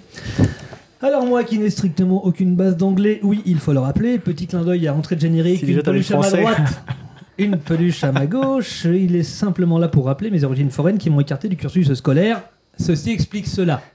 Mais Ah. tu sais, euh, si- C'est Charles Dickens là Et donc voilà, bon, c'est une petite appli qui est très sympa, vraiment bien conçue. On peut débuter les exercices par la base.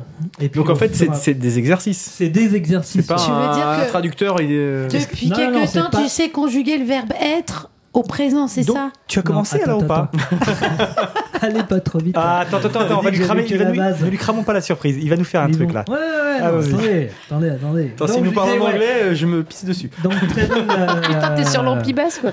Très bonne question de Mister Nico, donc qui dit oui, c'est que des, c'est des exercices en fait et euh, euh, des exercices différents. On a du coup, voilà, ils m'ont perdu. Ça y est, c'est- Ouais. ça aurait été étonnant. De toute façon, Mais elle, elle est comment la fiche Si c'était tout le temps les mêmes exercices, ce serait un peu chiant. Non mais c'est quelque chose de vachement bien, ça devient assez addictif parce qu'on a une progression, on a des séries de 5 exercices différents qu'on peut avoir en...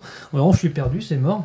Voilà, c'est pas grave. hein. Non, alors je peux, je peux, je peux peut-être t'aider. Vas-y, C'est sur des thèmes, c'est-à-dire que C'est sur des thèmes, ouais. par exemple On parle- le transport et à partir de ça, on te propose quoi? Des conversations, des échanges ou c'est vraiment que des exercices structuraux que des exercices, ouais. Ouais. Que des- Au on part de restaurant. La base, on a les... Ouais, la base, l'apprentissage les de la langue animaux, habituelle à la Les qui animaux, sert à après rien. les verbes, le possessif, le... Putain, qui servent à rien.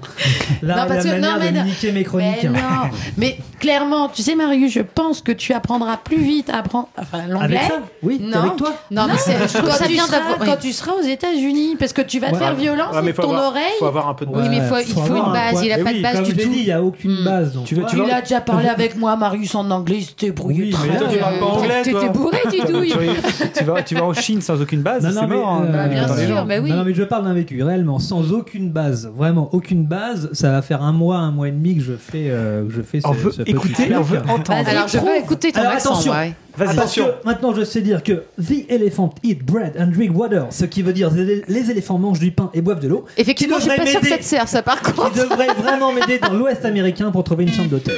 C'est pas faux. C'était magnifique. C'était magnifique. Non, mais voilà quoi. C'était entre Harrison Ford et Marlon Brando. Non, mais- doublé, Merci, hein. Marius. Voilà, c'est tout. Bah, enfin, si ça donne Est-ce envie que à quelques sais- est-ce personnes, que on tu- pourra laisser le lien à la fin. Mais oui, bien sûr qu'on mettra le bien lien. Moi, personnellement, Non, mais je voudrais savoir le bon prix de ton hein. appli quand même. Mais non, le truc, c'est que c'est gratuit. C'est Ah. entièrement gratuit. Et j'ai oublié de le mentionner. Très bonne question. Ceci, ceci explique cela. Voilà, c'est euh, complètement euh, gratuit. C'est un bon rapport qualité-prix, en fait. Le cursus complet est gratuit, donc je trouve que c'est vachement bien. Moi, j'en fais Et tu peux, est-ce que tu peux t'enregistrer Oui. pour qu'ils te disent si ton accent est bien Oui. ou pas bien C'est vrai Ah, Tu, ça, tu dois bien. répéter des Ceci phrases. dit, l'accent Des français phrases, aux des. États-Unis fait craquer pas mal de jeunes filles. Non, mais il est Ah en ouais. voyage de noces, il a Mm. pas envie de faire craquer les jeunes filles. Enfin, Bah, attends, ça- l'un n'empêche pas l'autre. quoique. Hein. The elephant brain c'est ça, ouais, ouais. water. Oh, c'est- ça va Oh, marcher. ça. Drink. Non, non, il, il mange pas l'eau. Il mange pas l'eau, tu t'es gouré. C'est drink. euh. Voilà, c'est une très bonne appli. Et puis, euh, Tu peux nous redire le nom de l'appli parce que du coup, ça m'est un peu passé. Duolingo. Duolingo, ok. On mettra le. On mettra lien. le lien. C'est marrant, c'est Duolingo, duo de langue. Étonnant. Étonnant. Pour les rencontres. Tout de suite, on, on se met déjà en condition pour la, la rubrique de Et sinon, tu regardes des films en VO sous-titré, tu, tu, tu apprends aussi Mais l'anglais. je suis pas sûr, Didouille. Mais oui, mais si t'as aucune base. Ouais. Mais oui, Didouille, si tu- n'as vraiment aucune pas- base. Mais non, oui, ça s'improvise pas. Hmm. Mais oui, Et mais en oui. plus, il ne reste, De toute façon, c'est quand ton moins voyage de noces, euh, pas Marius en mai. Je suis d'accord. Mais c'est en mai. 2014. Mais oui, il, ne reste, il ne reste que 15 jours, donc le, quin- le 15e jour, il saura bien se débrouiller, mais tout ce qui Non mais s'est attends, attends, si tu n'as jamais fait d'anglais ou une autre langue étrangère, si tu n'as aucune base, Et aucune t'atterris structure. où euh, exactement Je propose qu'on voit en mois de juin les progrès effectués par Marius en anglais si l'éléphant sait manger autre chose que de l'eau. On est d'accord. Ça marche. Je, je prends les paris et sur Alors- chaque épisode que l'on pourra faire, je vais sortir une phrase. D'ailleurs, alors justement, euh, un petit clin d'œil à Freddy. Freddy, j'espère que tu nous écouteras. Est-ce que tu peux préparer un prochain quiz en, En anglais, mais Ouais, oui. s'il te plaît. Ah, tu l'as cherché, Marius. Ah, no problem. No Oh, problem? yeah. Ok. One again. Eh ben merci. Euh, merci Marius pour cette, cette application. Je propose de passer la parole à Christophe. Oui, si vous voulez. Oui, vas-y. Euh, donc moi, je voulais vous parler d'un Parle bien dans magazine. ton micro, monsieur Christophe. Je voulais vous parler d'un magazine qui s'appelle Pas obligé de changer de voix. Bytes. bonjour. Non, parce que je, vais, je risque de mal le prononcer en anglais. Donc comme Ah non, vas-y. Marius. Donc euh, Beat, Ah oui. le magazine des cultures geeks. Bytes, je sais pas comment on Beats. dit. Beats. Bates. Beats. Bates. Bates. Donc c'est un magazine qui est diffusé euh, tous les mercredis sur arte.tv, donc pas sur la chaîne. Euh, ça dure 8-10 minutes et euh, selon les épisodes, on traite de l'actualité euh, et de l'univers en fait au sens large des nouvelles technologies. Donc les sujets abordés vont plutôt droit à l'essentiel parce qu'en 10 minutes évidemment on peut pas trop détailler. Et c'est une sorte de, lecture du monde contemporain, donc mêlant à la fois des images d'archives, souvent modifiées, des commentaires, des interviews de spécialistes selon les sujets traités, et euh, le tout agrémenté d'une voix off euh, assez fluide, explicite. Féminine? Euh, non, masculine. Et l'idée générale, en fait, c'est de dédiaboliser les mutations technologiques en prenant à, à rebrousse-poil quelques idées reçues. Donc je trouve que c'est très pédagogique, très ludique, et, euh, et le magazine trouve la bonne distance entre les gens qui sont euh, déjà bien ancrés dans, dans les nouvelles technologies et un public euh, qui n'y connaîtrait rien, par exemple. Et donc, euh, bah, les non-initiés profitent des, mises à jour, et puis les, initiés euh, goûtent plutôt des clins d'œil euh, à des univers qui sont déjà ultra référencés pour eux. Ensuite, il y a des, bonus qui sont accessibles, et l'originalité, c'est que pour accéder aux bonus, ça se fait sous forme de jeu, c'est une sorte de, Tetris, c'est des espèces de, gros modules de bonus qui tombent de l'écran, et il faut les aligner, sinon vous n'avez pas le droit aux bonus. Donc ça peut être chiant au début parce que on- Ah oui, ça donne envie en fait. parce hein. que, non, parce que Putain, j'y arrive pas, bordel. de Ouais, voilà, bah, de merde. c'était c'était un peu ça au départ, et puis en fait, on s'y fait, on s'y fait rapidement. Et euh, donc, il y a 26 épisodes pour le moment, donc 7 ont déjà été traités. Euh, pour vous donner envie euh, d'aller jeter un petit coup d'œil sur ce, sur ce magazine, euh, le premier épisode a traité euh, à travers du jeu GTA, donc. euh, Grand euh, Turismo. Grande Theft Auto. Voilà, qui a- qui a- C'est quoi Grande Theft Auto. voilà. Le grand voleur de voitures. Tout- Ça doit être ça. Et en fait, euh, on montre en fait l'impact positif du jeu vidéo sur les apprentissages, euh, notamment sur la prise de décision, l'adaptation à l'environnement, etc. etc. Euh, L'épisode 2 euh, s'interroge sur les évolutions du cinéma virtuel à travers l'exemple de Gravity, pour ceux qui l'ont vu. Oui. Euh, L'épisode Trop 3 bien. euh, montre euh, le, le- le fait d'avoir recours aux émissions dans les aux émotions pardon dans les jeux, les films et, et, euh, et tous les effets euh, bénéfiques euh, sur le comportement que, que- que ça génère. Euh, L'épisode 4, par exemple, euh, s'attache au, mode, au nouveau mode de consommation euh, culturelle, notamment euh, à travers le téléchargement illégal. Adopi, si tu nous entends. Euh, et enfin, enfin l'épisode 5 euh, euh, pose une question que je trouve assez intéressante. Elle dit euh, clairement La culture geek est-elle muséifiable tout en restant fun? Et donc, elle parle notamment de, de l'ouverture du musée euh, de l'art ludique euh, à Paris, qui, est, qui a l'air euh, super intéressant Mm. en passant. C'est des arts ludiques, non je crois. Non, Bah, de je, l'art ludique. je crois que c'est de l'art ludique. D'accord. Au début, je pensais que c'était des arts ludiques, mais je crois que c'est de l'art. Ou dollars. C'est Dollars. pas des dollars. Dollars. Euh, L'épisode 6, euh, bon, ça tarde sur l'invasion de l'imaginaire, à travers notamment l'exemple du Docteur Who. Ah bah oui, depuis 1960 Mhm. qu'on, euh, qu'il existe, Voilà. en plus. Et enfin, l'épisode 7, que j'ai trouvé assez, assez intéressant, euh, pose la question et si les œuvres de fiction populaire étaient en, réa- en réalité des textes sacrés? Voilà, vous irez voir. Ils répondent assez bien à la question. Je trouve que, que c'est un magazine euh, vraiment plutôt sympathique parce que bah, voilà, ça prend 10 minutes. Euh, c'est chaque mercredi. Donc c'est sur euh, bits.arte.tv. Tu vois, tu parles bien anglais. Moi, j'aurais dit TV, mais bon. Ouais, ouais, j'ai hésité parce que j'avais commencé par. euh, Donc voilà. ok, nous dis pas. Non mais enfin pour en avoir vu un dernièrement qui traitait justement de l'univers du Docteur Who, je sais pas si c'est le 6 parce que C'est le c'était 6. un qui je sais pas si c'est celui-là parce que C'est le il- 6. Il parlait plutôt du fait que le Docteur Who avait pas trop marché en France etc. Mais euh, j'ai trouvé que c'était comme tu disais un peu un bah, un petit peu comme euh, le fait Gaëdic pour la musique, c'est une vulgarisation sans dénaturer vraiment le contenu initial, sans dire euh, on va euh, on va aller au, au plus simple et au plus bête entre guillemets, hein. Puis ça, et euh, en faisant des raccourcis. Non, ça garde quand même quelqu'un qui connaît bien l'univers, ne se sent pas forcément floué. Quelqu'un qui connaît pas a envie peut-être d'en savoir plus. Enfin, c'est comme ça que j'en ai vu un ou deux. Il y a, y a un côté décalé aussi qui est, qui est- qui est Mm. intéressant. À la fin de chaque épisode, il y a un petit peu comme, comme peut le faire Ludo à la fin de chaque euh, C'est pas décalé. épisode euh, de, de l'entrepode. Il y a toujours, premier degré. il y a toujours une, une espèce de petite phrase euh, euh, un peu décalée, euh, très humoristique et qui, euh, qui, est- qui est- qui est souvent très, euh, très intéressante à, à- à écouter. Il faut aller jusqu'au bout parce qu'il y a le générique et c'est après le générique. D'accord. Ah, ils nous ont piqué l'idée donc. Et donc, je vous invite à y aller parce qu'il reste encore 20 épisodes. 20 épisodes. 20 épisodes. Ouais, mais moi, j'aime pas les liaisons. Ah bah non, bah donc t'en- fais, tu fais On n'importe l'a quoi. bien entendu. Je dis 20 épisodes. 20 épisodes. Voilà. Ok, bah merci Christophe. On mettra euh, le lien bits.arte.tv C'est cela pour même. ceux qui ont envie d'aller jeter un petit coup d'œil et puis peut-être quelques vidéos d'exemples, etc. Euh, je propose à Didouille de, de bah moi, je la vais être super rapide finalement par rapport à vous. C'est juste parce que moi, je suis frustrée euh, de ne jamais avoir eu l'occasion d'aller voir euh, les Chaka Ponk. Et euh, bah, j'ai reçu euh, une petite notice sur euh, mon mail pour me dire qu'en fait, euh, Chaka Ponk arrivait à Rouen le 17 octobre 2014 et que les places étaient déjà ouvertes à la réservation. Et les prix sont tout à fait honorables. Hein. Je sais plus trop, ça va jusqu'à 39, 40 euros, je crois. Donc, euh, Et franchement, t'en as pour ton argent quand tu vas les voir. bah, en tout cas, moi, j'aime bien le l'esprit, l'esprit de, de, de ce groupe. Après, on aime ou on n'aime pas, mais euh, je On trouve qu'ils ont la patate, ils sont Oh. dynamiques et voilà. Tu connais pas Voilà. et, euh, et puis ce soir, je vais voir Yodelis, alors je ferai un retour à eux pour le prochain podcast. J'ai peux plus, tu frétilles là-haut. Ouais. Et, et tu Donc sais pas, voilà. il a, il a annulé en fait. bah, c'est pas grave, j'irai quand même au 6 Voilà, J'ai payé ma place. Arrête. euh, Je te, je te rejoins parce que le Chaka Ponk, euh, j'ai acheté le, Ouais. le DVD là. On a regardé le, le concert il y a, il y a deux jours. Ouais. Et euh, c'est impressionnant. Enfin, j'en parlais tout à l'heure avec, euh, avec Lulu. Euh, visuellement, alors après, on aime, on n'aime pas la musique, mais en plus, le, quand on les avait vus euh, l'année dernière au, au 106, on avait pu voir que le. Alors, normalement, il y avait, il y avait du son, mais ça part pas. Parce que j'avais pas mis de bon truc. Mais quand on les avait vus l'année dernière au 106, il y a, il y a tout un univers visuel qui va en plus de, de la musique.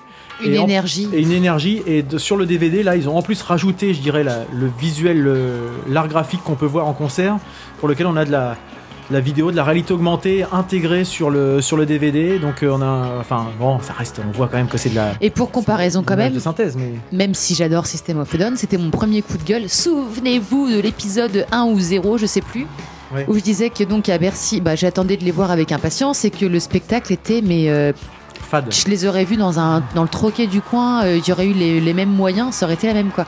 Alors que là, donc le, le DVD dont parle Nico, ça se passe à Bercy, et là ils exploitent à fond le. Bah, la salle, la, salle quoi, et, la- et l'espace et, euh, et les moyens qui sont mis à leur disposition en fait. Il y a un écran, il y a des effets, ils vont écran, partout, enfin, ils de- mettent une avancée, ils sont là, c'est un spectacle, c'est pas le CD euh, en fort. Donc, Donc vraiment, c'est chouette. C'est vraiment Mm. intéressant. Et puis, c'est pour ça que je dis qu'on en a pour son argent quand on va les voir. Donc ça, ça, ça déborde vraiment d'énergie. Et puis on en a, ça fait longtemps qu'on n'en a pas parlé, mais euh, il y a aussi Bertrand Cantat qui apparaît euh, pour trois Ah bah chansons. merde, ça faisait longtemps lui, Ça tiens. longtemps, on a dû- sur quatre épisodes, on a dû en parler trois fois. Ben il là, est pas au sommet de Genius. là, ça c'était classe ça. Bien sorti. Mais là, en tout cas, il, il rejoint les Christophe. sur, euh, sur trois chansons. Bon, je suis.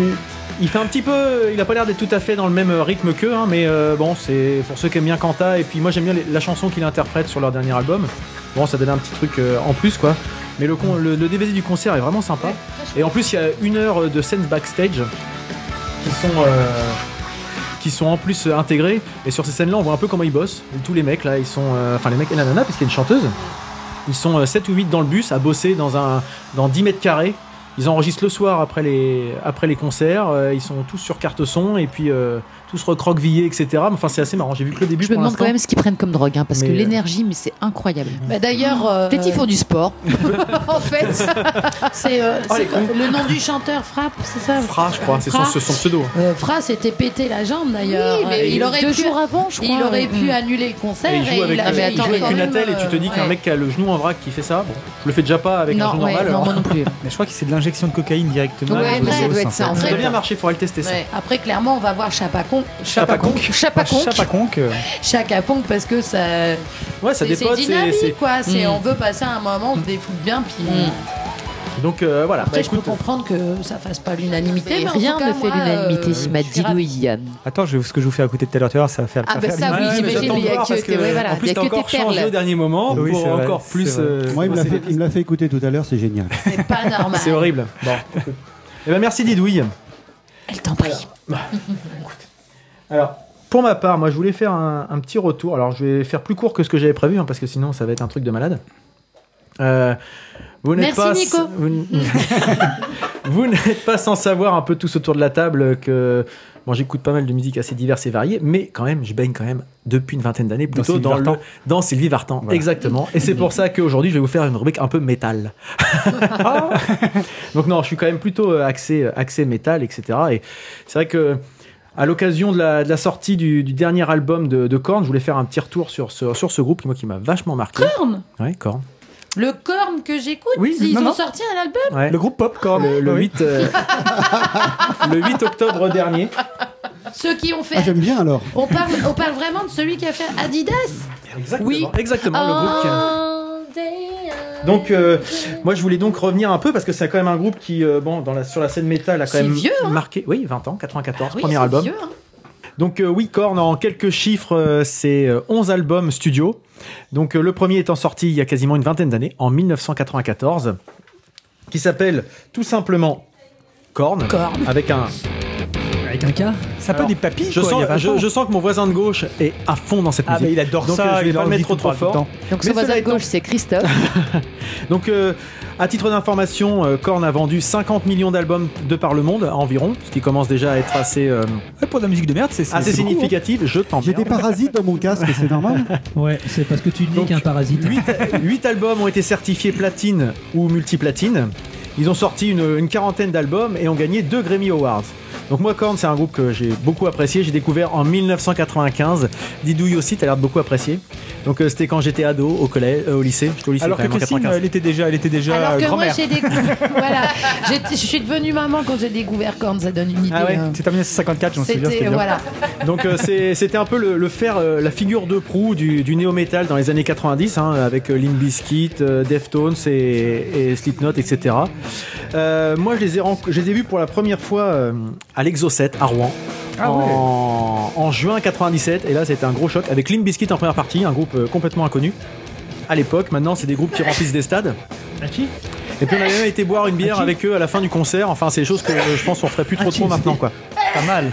donc euh, le groupe en fait a une a eu une vie, une vie un petit peu chaotique fin des années 2000 avec euh, le départ notamment de, du deuxième euh, deuxième guitariste qui dont le pseudo est Ed qui a quitté le groupe après avoir eu une, une illumination euh, religieuse. C'est un reborn Il a- Christian Ah, il, a, il a rencontré Dieu, il a rencontré Jésus et il a quitté le groupe. Il est parti avec les extraterrestres. Euh, c'est pas loin, c'est pas loin. Donc, euh, et puis finalement, il est revenu il y a, il y a quelques mois. Et euh, bah, quand j'ai appris ça, ça m'a un petit peu intéressé, mais sans plus. Finalement, j'ai entendu mon, mon copain Boulik en parler dans son podcast Loud Corner, qui était en termes assez, assez élogieux pour le groupe. Bon, les, les extraits qui passaient m'intéressaient pas plus que ça, mais bon, je me suis, je me suis un petit peu plus intéressé. Et puis, euh, on m'a prêté hop là, Dans le les, deux, euh, les deux rock hard ou hard rock, je sais pas comment ça s'appelle. Rock hard. qui l'un et l'autre parlent de parlent de, de Korn sur leur retour au Sonisphere l'année dernière et puis euh, enfin cette année d'ailleurs. Et puis du dernier album en des termes plutôt élogieux. Et là je me suis dit bon bah allez je vais, je vais quand même essayer de l'écouter. Je l'ai écouté Il y sur a que les cons Spotify. qui changent pas d'avis, tu et t'es voilà. dit. et je l'ai écouté sur Spotify. Et finalement bah, j'étais un peu dubitatif la première fois. Et puis au fur et à mesure j'ai eu envie d'y revenir etc etc jusqu'à acheter l'album euh, cette semaine. Euh, parce qu'on y retrouve un peu du bah, je dirais pas de, de l'historique de Korn parce que bon maintenant à 20 ans après s'ils faisaient la même chose ça serait un petit peu dommage. Mais on retrouve un petit peu ce qui fait la l'intérêt, voilà, le, le groove, les guitares lourdes, euh, d'une rythmique assez, euh, assez intéressante, et puis surtout le chant de, de Jonathan Davis, moi que, que j'adore, avec bon, Korn, leur musique, ce qui est particulier, c'est justement c'est une basse 5 cordes jouée de façon assez percussive, euh, des guitares très très lourdes, des 7 cordes euh, qui sont vraiment très très lourdes avec euh, des dissonances pas mal dans le début. Les premières années de Korn c'était assez dissonant avec un, son groove. Et puis un chant euh, assez habité, voire euh, torturé parce que Jonathan Davis il est pas tout seul dans sa tête, Euh, mais qui pour moi est vraiment quelque chose de d'assez euh, d'assez efficace et, et j'aime beaucoup. Et là des petites euh, des petites sonorités de basse qui sont assez sympathiques. C'est des- des Life is Peachy ou? Ça c'est Life is Peachy ça. Voilà, c'est ça. Donc avec euh, des, des musiques un peu, bah voilà, c'est- pas easy listening. hein. voilà, c'est ça, exactement. Ouais, c'est particulier. Donc les deux premiers albums sont assez assez compliqués à écouter. Et puis après, ils commencent à faire des trucs un peu plus mainstream, un, un peu plus commerciaux, on va dire. Beaucoup de gens ont trouvé ça, euh, voilà, ces albums-là qui sont un peu plus faciles à écouter, avec des sons un peu plus recherchés, plus produits, etc. Un peu moins brut de décoffrage. Et beaucoup de gens ont critiqué ce virage, ce virage, mais bon. Moi le premier d'ailleurs, les premiers mois, puis après j'ai bien aimé. Oui, Didouille Oui, euh, par rapport à tout à l'heure, on parlait de Scott Bradley qui avait repris donc euh, Royals, euh, Sad Clown. Mm. hein. Euh, il me semble que Korn avait repris euh, The Wall des Pink Floyd. Alors, ils ont fait pas mal de reprises, Oui. pas toutes très très réussies, hein, notamment Radiohead, Radio- Radiohead, clip, qui était un petit peu nul. Mais enfin, Euh, celle de The Wall, je l'ai Ah, trouvée je la pas mal. connais Moi, pas, je- ils ont repris One aussi de Aussi, Metallica. et- puis bah, je voulais la mettre aussi. Ils ont fait, euh, ils ont participé à un, à un album de reprise euh, de l'étrange Noël de Monsieur Jack. Et je trouve que leur musique, un peu habitée, un peu euh, torturée, voilà, colle bien à l'univers de Mr Jack et la musique de Korn un peu, euh, un peu barrée. Donc moi c'est vraiment un groupe que que j'apprécie très très fortement. Et leur dernier album, pour revenir à ça, est euh, vraiment intéressant. Il y a beaucoup de, de choses différentes, euh, très influencées. Est-ce qu'ils se renouvellent un petit peu ou ça reste dans la même veine? Enfin, en gros, euh, tu retrouves le. Tu Je sais retrouves pas, l'esprit moi j'ai vraiment 90? abandonné pendant, pendant une dizaine d'années quasiment, après le départ de, de Ed, parce que je trouvais qu'il manquait quelque chose. Et je. J'ai vraiment. Tu vois, là, la, la basse, elle a vraiment un son percussif. Hein. On pourrait croire que c'est une partie batterie presque. Mais euh, non, ils sont revenus à des sons. euh, bah, je vais mettre un, ou deux petits. euh, ils, aiment beaucoup l'électro aussi. Le chanteur est assez barré électro.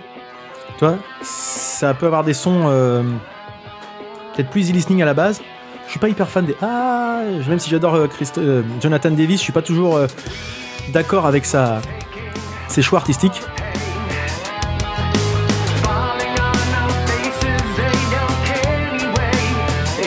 Y a beaucoup moins de dissonance par contre, par rapport au truc qu'on entendait tout à l'heure avec des, des sons assez perturbés. Mais euh, je vais laisser un petit peu juste ce morceau-là avant de, avant de conclure. C'est pas le plus significatif, mais je l'ai mis comme ça, un peu au hasard.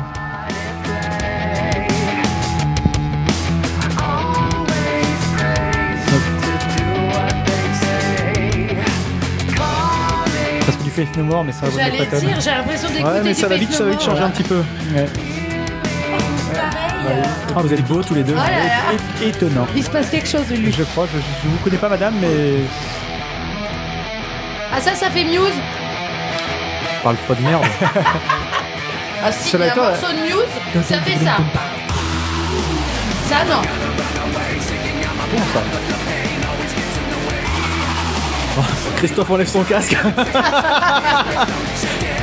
voilà, c'est pour dire que c'est c'est dans la continuité, un petit peu différent, mais euh, j'ai retrouvé des choses intéressantes. Et ce qui est fort dans ce qui est fort Korn, c'est euh, voilà, c'est l'atmosphère euh, du groupe qui est. Ah euh, et je trouve qu'on retrouve quelque chose. Je sais pas, c'est le retour de leur groupe, s'ils ont retrouvé un certain équilibre, parce que quand on lit certains articles, ils ont quand même été tous un petit Vous peu ça, perturbés, mais ouais, je vous le, je vous le prêterai. Très, très. Tout n'est pas très bien. hein. Il y, a- D'accord. il y a un ou deux morceaux qui sont assez médiocres, mais l'ensemble. euh, Écoute Nico, ce podcast je le trouvais plutôt médiocre de- de- depuis, depuis à peu près une heure, une heure et et je trouve que euh, là il y a, il se passe quelque chose. Tu dis ça parce que Gaëdic nous a. Non, Gaëdic a dû, nous quitter, donc euh, on le remercie.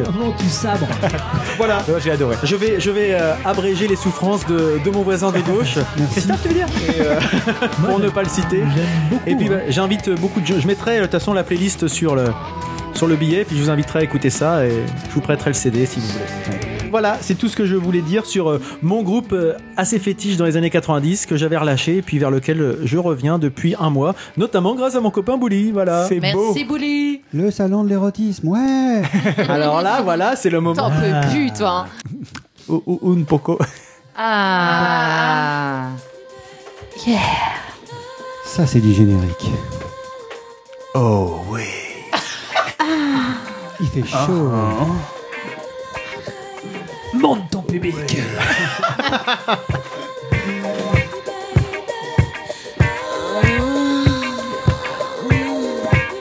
Qu'elle a dû Non, faire. pas.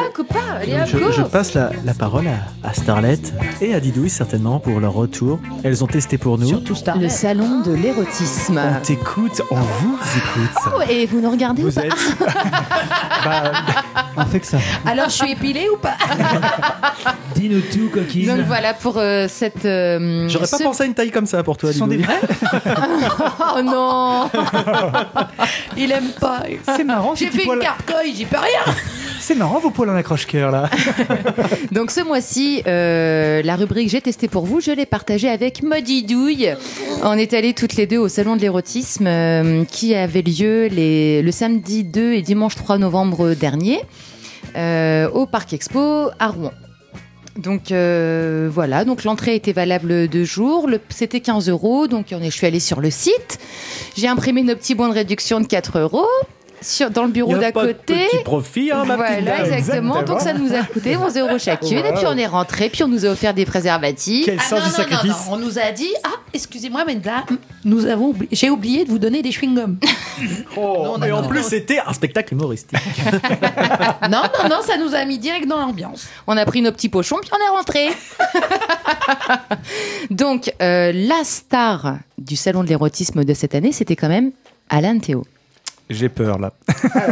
Est-ce que vous vous en souvenez Est-ce que vous vous souvenez d'Alan Théo Pas du tout. Eh oui, oui, dans les années 80. Comment ça, vous connaissez pas Nanteo Il chantait ça. Attention, il chantait ça. Putain, j'en ai roulé de la pelle Ça là-dessus. c'était en 98. Ah bah tu vois, j'ai dit 80 moi. Oh la loose. 98 Ouais. Tu sais Ouais, que j'en ai roulé de la pelle là-dessus. Ouais, parce que t'aurais dit en 2013, il y a ta voisine de gauche qui t'en aurait mis mais- J'en ai dragué des gamines de 13 ans. Donc voilà, on Voilà, peut-être abréger moi, nos moi, souffrances. je préférais Corne. hein, mais bon. Ouais, tu peux peut-être euh, virer parce que ouh. Y aller.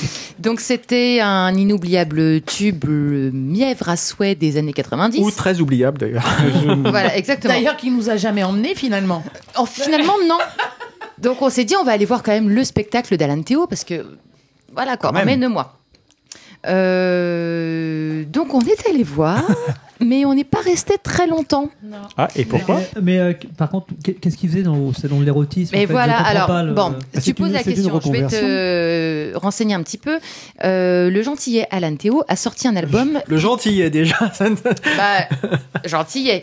Qui- un album qui puise sa source dans les arcanes du sadomasochisme et des Ah. jeux de domination. Ah oui, quand même. D'accord. Donc c'est un album musical. En fait, il s'est, il s'est renouvelé un peu. euh, Disons que sa là-dedans. compagne aussi fait partie du milieu un peu hot. D'accord. Voilà, donc on est allé voir, on n'est pas resté longtemps parce que c'était à base de, De pop, pop, pop, la gueule et t'adores ça. Oui, Vas-y, retatane-moi la gueule, j'adore aussi ça. Il y avait une scène, C'était un peu euh, longuet. une scène ouverte Mm. euh, sur laquelle se produisaient euh, donc euh, différentes personnes, dont Alan. Et Alan, au bout d'un moment, il nous a un peu gonflé avec ses petits bâtons. C'était trop long en fait. Ouais, c'est ça. Le problème, c'est que Fous-toi à poil, Alan, ça. merde Un poil à l'âne. Alors, ça vous donne une idée On n'a même pas eu cette patience-là. C'est dire. Voilà, c'était vraiment trop long. On a dû rester 5 minutes, il se passait rien. Voilà. Euh, 5 minutes quand même, ah oui. C'était vraiment trop long. D'accord. Ouais, même pas, Bon, il c'est déjà long, la 5 minutes. Hein. ou, euh, Non, ça, vous trouvez pas 5 minutes, c'est déjà pas mal. D'accord. hein. C'est- c'est- C'est honnête, non Et vous avez, euh, vous avez rien ramené en audio justement de ce que fait euh, Monsieur Alan euh, Euh, Didouille, t'avais non, pris des non, vidéos, non. non Non, t'as pris Alors des moi, vidéos j'ai, d'autres choses. j'ai- j'ai- oui, j'avais pris euh, des vidéos d'un Autrichien, moi. Vous m'excusez. Ya, ya, c'était très gentil. Là, vous allez venir après ou Non, c'est parce que là euh, je, enfin, je sais pas si je peux intervenir oui, tout de oui, suite. bah, Alors, donc, cette scène ouverte donnait lieu à des prestations euh, d'effeuillage, mais plus qu'érotiques, puisque on pourrait redéfinir e- effectivement Pour moi, le terme du salon. en voilà. fait. Euh, donc, euh, nous avons vu euh, des personnes, euh, alors euh, féminines et masculines, et euh, contrairement à Alan Théo, celui-ci promettait être. euh, alors, le présentateur disait de lui qu'avec peu de choses, il faisait grand, énormément. Donc, Le- on s'est dit pourquoi pas? Et on a quand même réussi à tenir plus de 10 minutes. hein. Donc j'ai pris des petites vidéos pour savoir, bon, effectivement, il finit en string et il y avait une barre de pole dance. Et là, bon, ce qui devait être sûrement euh, très, très, très joli, bon, il est monté, il nous a fait une petite équilibre seulement. Le matos est sorti. Non. Son oiseau Péligou ne tenant pas dans son petit string, et le truc, il est parti, voilà, à l'équerre, quoi. Ah ouais, le ragondin il pendait au bout du. Voilà. il pendait pas. Ah, il tenait droit Comme un mat de Tu veux dire misaine que c'était l'homme poutre Ah non, mais parce qu'il... Je- ah oui, Roy c'était Roy la poutre. Oui, parce qu'il faut savoir qu'il avait pris une jeune fille euh, dans le public. Il avait carrément pris une jeune fille. Ah, carrément. Non mais c'était Non, pas non, mais il l'a Il a pris des vidéos. Et en fait, euh, il a dû essayer, oui, à force de prendre ses mains et puis de se frotter le kiki avec, je pense que ça a dû susciter un- une, une demi-molle quand même. hein. Et euh, ce Demi-dur, j'aurais dit, Ça mais sent bon. la cerise Voilà. Et ce qu'on a, ce qu'on a vu, c'est quand même un mec qui donc euh, a fini par montrer euh, devant, à droite, à gauche son membre, puisque on peut parler d'un beau membre quand même. hein. Euh, oui, Il était bien membré Bah, Plutôt monde- genre mulet ou plutôt étalon Plutôt genre. euh, Alors, je sais pas si vous vous souvenez, j'avais parlé euh, dans l'ancien podcast des restaurants, euh, du restaurant euh, à Oui, oui, qui ouais, faisait. C'était un peu l'âne, non, c'est Eh, ça Ça ressemblait à celui du yak. Yak Voilà.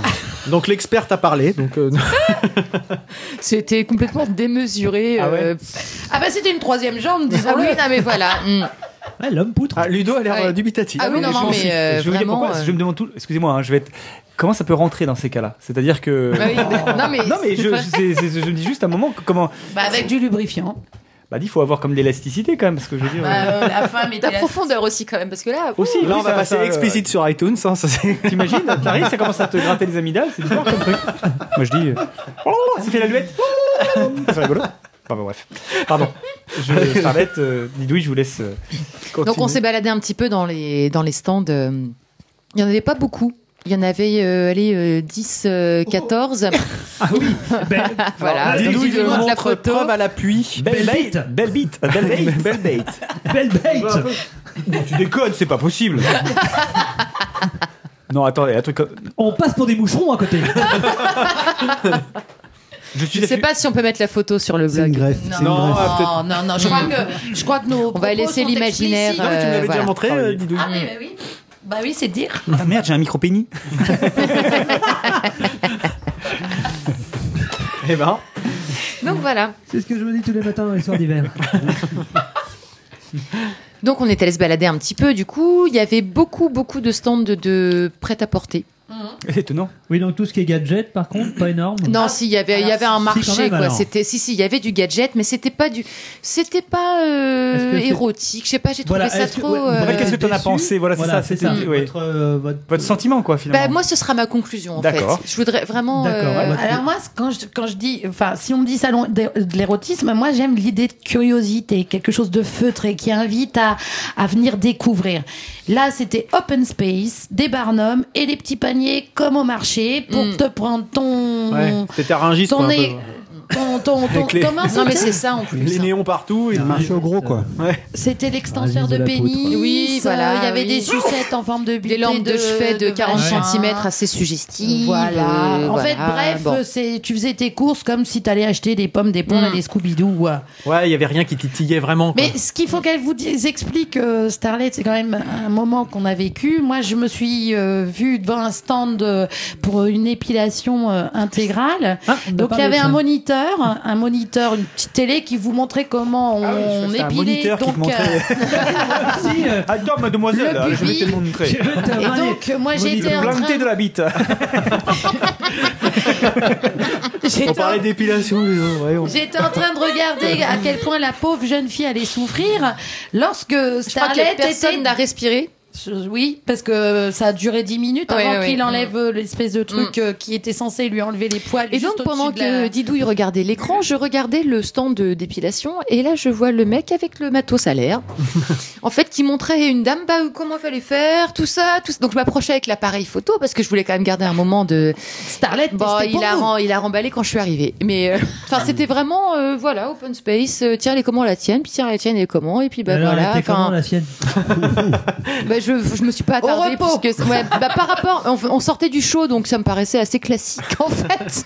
et, euh, et alors la, la, la, la clientèle en fait Alors, de très varié. Est-ce qu'il y a des personnes qui arrivent en mini-jupe avec des Mais oui, bas oui, oui, oui, Est-ce oui. que c'est vraiment. euh, Mais t'as pas très, que ça, euh, t'as aussi des couples de quinquas, euh, t'as des personnes seules, t'as des personnes euh, jeunes, enfin t'as vraiment de tous les genres, de tous les styles, c'est très très très varié. T'avais des cabines pour des shows de Pour des lap shows de- dance. Tu payais 10 euros ta cabine en intime et tu te faisais faire un plaisir. tu- Enfin, il te faisait plaisir euh, parce que tu, tu payais un lap dance. C'est-à-dire une danse rien que pour. Une euh, danse érotique euh, rien que pour toi. Et les shows, les shows pour les filles étaient gratuits, mais les mecs devaient payer et, euh, vice versa apparemment. Mais nous, on a plus testé d'autres choses. Mais euh, vous, vous- personne ne se demande ce que vous buvez depuis tout à l'heure. Mais c'est très bon, c'est euh, Si. la cerise. C'est la cerise. Euh, Ce que vous buvez goulûment depuis tout à l'heure, c'est la fente de ma tante. Je me disais bien, j'ai retrouvé un poêle. voilà, donc c'est les apérotiques. C'est le premier stand qu'on a fait avec Didouille. On en a goûté peut-être, je sais pas, 8-10. On a goûté tout. On a tout goûté. On a tout goûté parce qu'on. on- Mais donc c'est quoi, c'est aphrodisiaque c'est, euh, Non, pas du tout. C'est juste les noms qui sont drôles. Voilà. euh, Du merchandising, quoi. C'est fort ou pas Non, Pas du non, tout. ça fait quoi 10 11 degrés. 11 et demi, tu vois, c'est pas, c'est pas Est-ce que l'on peut utiliser la bouteille après J'ai l'impression que oui. Elle a déjà été utilisée. Peut-être enlever la... Ouais, oh non Bah oui, je disais bien, j'ai trouvé un poil dans mon verre. Vous auriez pu nettoyer quand même. Donc il y avait ça, il y avait quoi- euh, ah bah alors voilà, on a toute la liste. Il y avait les, il y a les prunes de Monsieur. euh, la galipette aux fraises, la turlute au chocolat, le... voilà. Bon après le gras de cul, bon qui est plus connu déjà le gras de cul. C'est un Voilà. classique, ça. La fente de Donc ma on a, on a Lulu. commencé par Ah, la ça. fente- ça, c'est la fente de ma tante. La fente de ma tante, ouais. Ouais. Parce que je me suis absenté quelques instants, je vais vite goûter ce délicieux breuvage. Mais c'est très bon. Rouge. C'est bon. Hein C'est pas mauvais, ouais, c'est un petit truc. euh, à la C'est pour cerise. ça qu'on est reparti avec nos coffrets. hein. bah voilà, chacune. Il y a Lulu qui est en train de mourir. Je m'étouffe avec les poils. Oh non Prends un petit sopalin. C'était pour ça le sopalin. Vous allez pouvoir aussi ouvrir vos petits paquets, les garçons. Alors, On a les filles à nous vous, ont ramené a pensé à un petit paquet. Les filles nous ont Donc, ramené euh, un petit paquet. Il y en a aussi pour Freddy, mais on lui refilera n'ose euh, pas. la prochaine fois. Oh, il faut oser, nous on a osé. Allez-y, allez, Marius, on ouvre-toi en premier. pour vous alors. Euh. Mais c'est pas, ça va, c'est pas violent. Hein. Ah, c'est enfin le, le, le, le, le slip de, de Bruxelles Lee. C'est un, un caleçon, donc rose fluo fuchsia Et avec. vous remarquerez que le message est personnalisé. Je suis insupportable, il y a écrit. Et j'aime faire chier le monde. C'est bien, ça te va ou pas C'est marrant, ça me rappelle quelqu'un. Christophe, à ton tour. Tu m'attends au pire. Ah bah non, c'est personnalisé. Et on regarde en plus la couleur, faut dire les couleurs. Ça va, alors Christophe, Ah, c'est rose et blanc. rose et blanc. oui, excellent. Et vas-y, dis Christophe, qu'est-ce qui est écrit sur ton. En grève. Voilà. Ludo? Ah, c'est à moi, j'ouvre, je décachette, euh, j'ouvre mon petit paquet. Il y a du public, il y a du public. Oh, attention, les fans sont arrivés. Ça va, ça vient, c'est la folie aujourd'hui. Oula, Attention. Le nom, orange c'est dans les tons magnifique. orange. Orange, eh ben, je pourrais jamais mettre gynéco amateur. Classe. Et Nico Par contre, vous êtes sûr que je vais pouvoir tout contenir là-dedans Parce que C'est grand pour quand même. Hein Bah t'aimes bien être serré. bah oui. Et moi, donc j'ai un, un, un violet un peu plus Oh là. classieux. Oh putain Ah, j'ai- C'est long en plus. C'est quoi?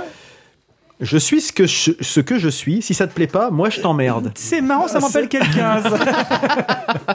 C'est vrai, on dirait que c'est- personnalisé. Les filles, vous avez très bien réussi, hein, franchement. Ah, en tout cas, il faudra une, une photo euh, Ouais, sympa, merci. ouais. Merci beaucoup. Du défilé. Du défilé à faire. Voilà. Ah bon, moi je suis, pas, en, je suis pas en grève, hein. Non, t'aimerais bien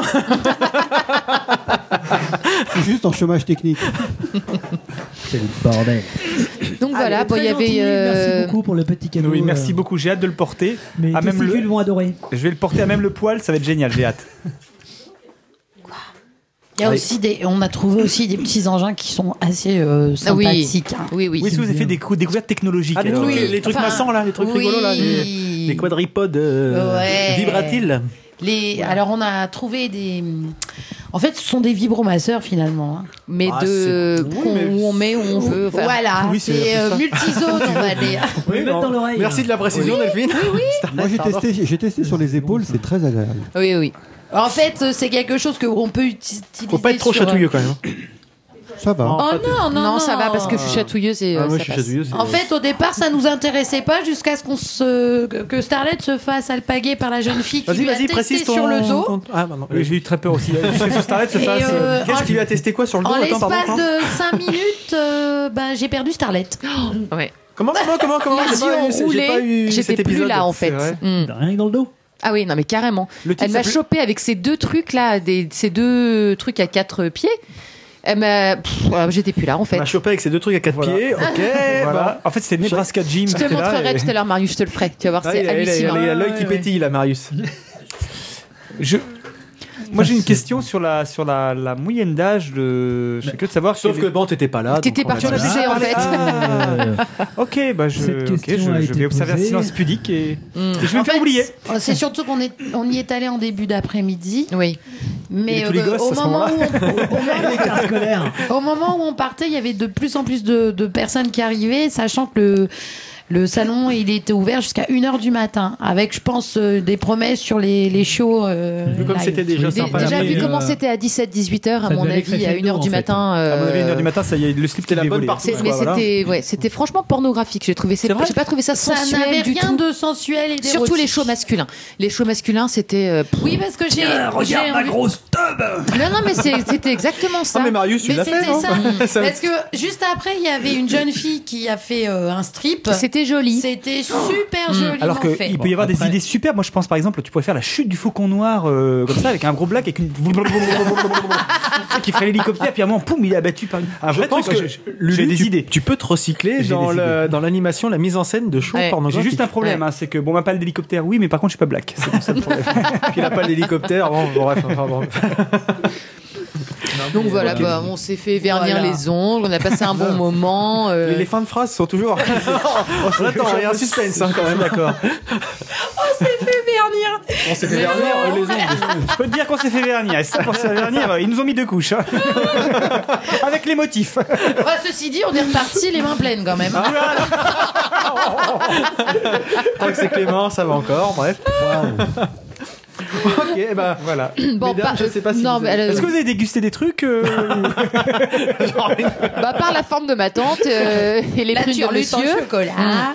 Enfin, je, re- je repars mitigée quand même de Quand ce même. salon de l'érotisme parce que ça a pas tenu sa promesse euh, en On ce a qui me essayé concerne. des glosses. C'est-à-dire, pour toi, la promesse, c'était. C'est-à-dire que, honnêtement, je m'attendais à repartir du salon un petit peu émoustillée. D'accord. C'était pas du tout le cas.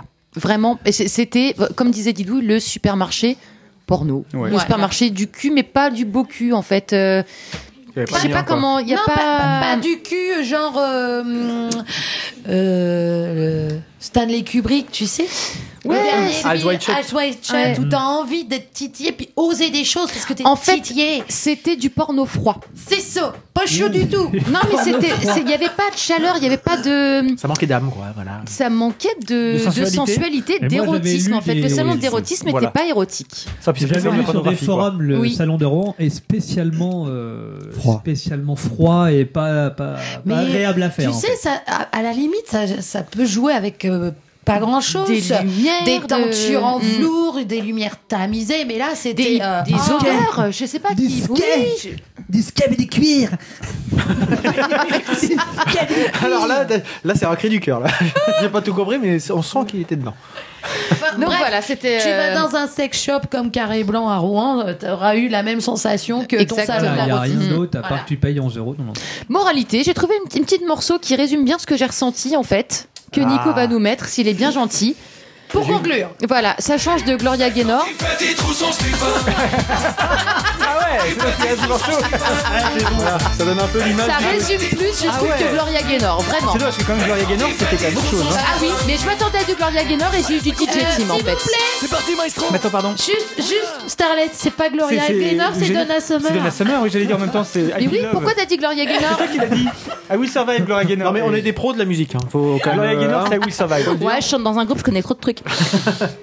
Donc voilà, je- pour résumer, je m'attendais à du Donna Summer et j'ai eu du DJ Team euh, et quand il pète, il C'est- trouve son slip. Et c'est dommage que Donna Summer, c'était quand même quelque chose. Ça, ça, ça, ça- J'adore, ça donne- j'adore ce morceau. Mais oui, moi aussi. Surtout, surtout quand on Bah, il est connaît suggestif, euh, quoi. comment Ah, il est il est magnifique. venu ce morceau. L'autre, il est suggestif, mais bon. Enfin, non, il est ça peut faire l'objet d'un prochain podcast. Voilà. Bah écoute, gardons des idées sous le coude. Mm. Eh ben merci les filles. hein. En tout cas, euh, c'était très très sympathique. je vous propose de passer à la suite, à nos coups de cœur ou coups de gueule, c'est à voir, en 60 secondes chrono.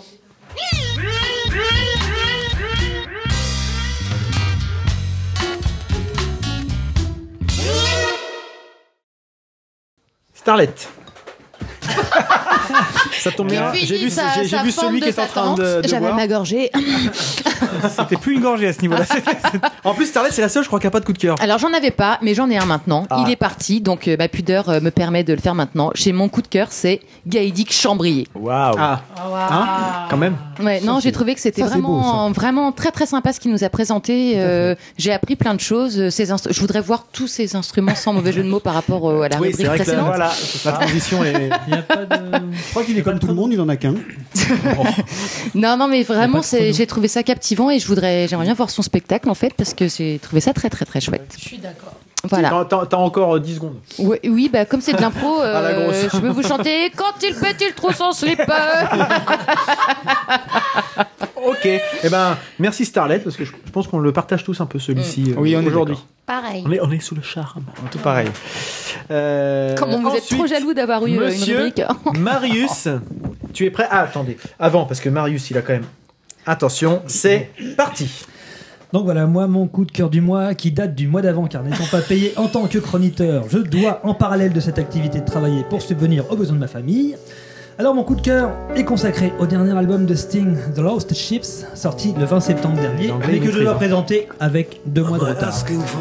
Après plusieurs albums revisitant la musique lyrique, l'ex-policeman nous revient avec The Lost Ships, un album qui parle essentiellement du village natal de la star britannique et qui doit être adapté très prochainement en comédie musicale.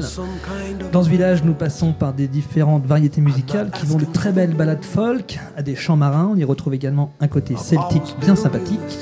Donc du grand Sting, toujours au style mélodique à souhait, à écouter sans réserve. Je vous laisse donc avec Practical Arrangement, un des morceaux de cet album. with one roof above our heads, a warm house to return to. We could start with separate beds. I could sleep alone or learn to. I'm not suggesting that. Ça ressemblait à Sister Moon. J'ai changé la sonnerie euh, qui était un peu violente. Sur l'album Ouais. euh, où il y a Englishman in New York, tu as euh, une chanson qui s'appelle Sister Moon Mais- et ça ressemblait à ça. C'est un côté sympa, crooner, un C'est- peu. J'adore. Par contre, c'est, tu dis The Lost Ship, c'est ça? C'est produit par Vico ou c'est. Non, c'est. Oh merde En fait, c'est Chip perdu. C'est Chip Même perdu sur 60 chronos, euh, je Ah, m'en Oh, T'arrives quand même à te faire euh, bâcher. Eh ben Ludo, puisque tu fais le malin, C'est à moi je pense que c'est à toi. Je pourrais te pourrir. Prêt C'est parti.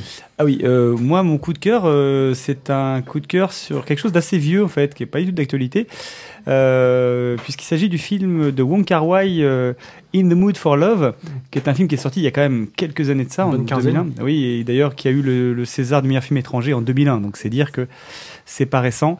Et donc, euh, je l'ai enfin découvert, après qu'on me l'ait conseillé, euh, j'ai enfin découvert après toutes ces années, et c'est juste un film magnifique que je conseille à tout le monde, qui est plein de sensualité, où il y a très peu de dialogue, mais où toute la mise en scène respire euh, une espèce de quiétude, où l'amour est montré vraiment de façon très...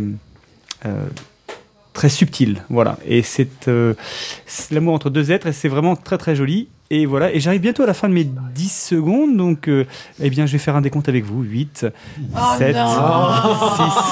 6, 5, Quel gros naze. 4, 3, 2, 1, 0.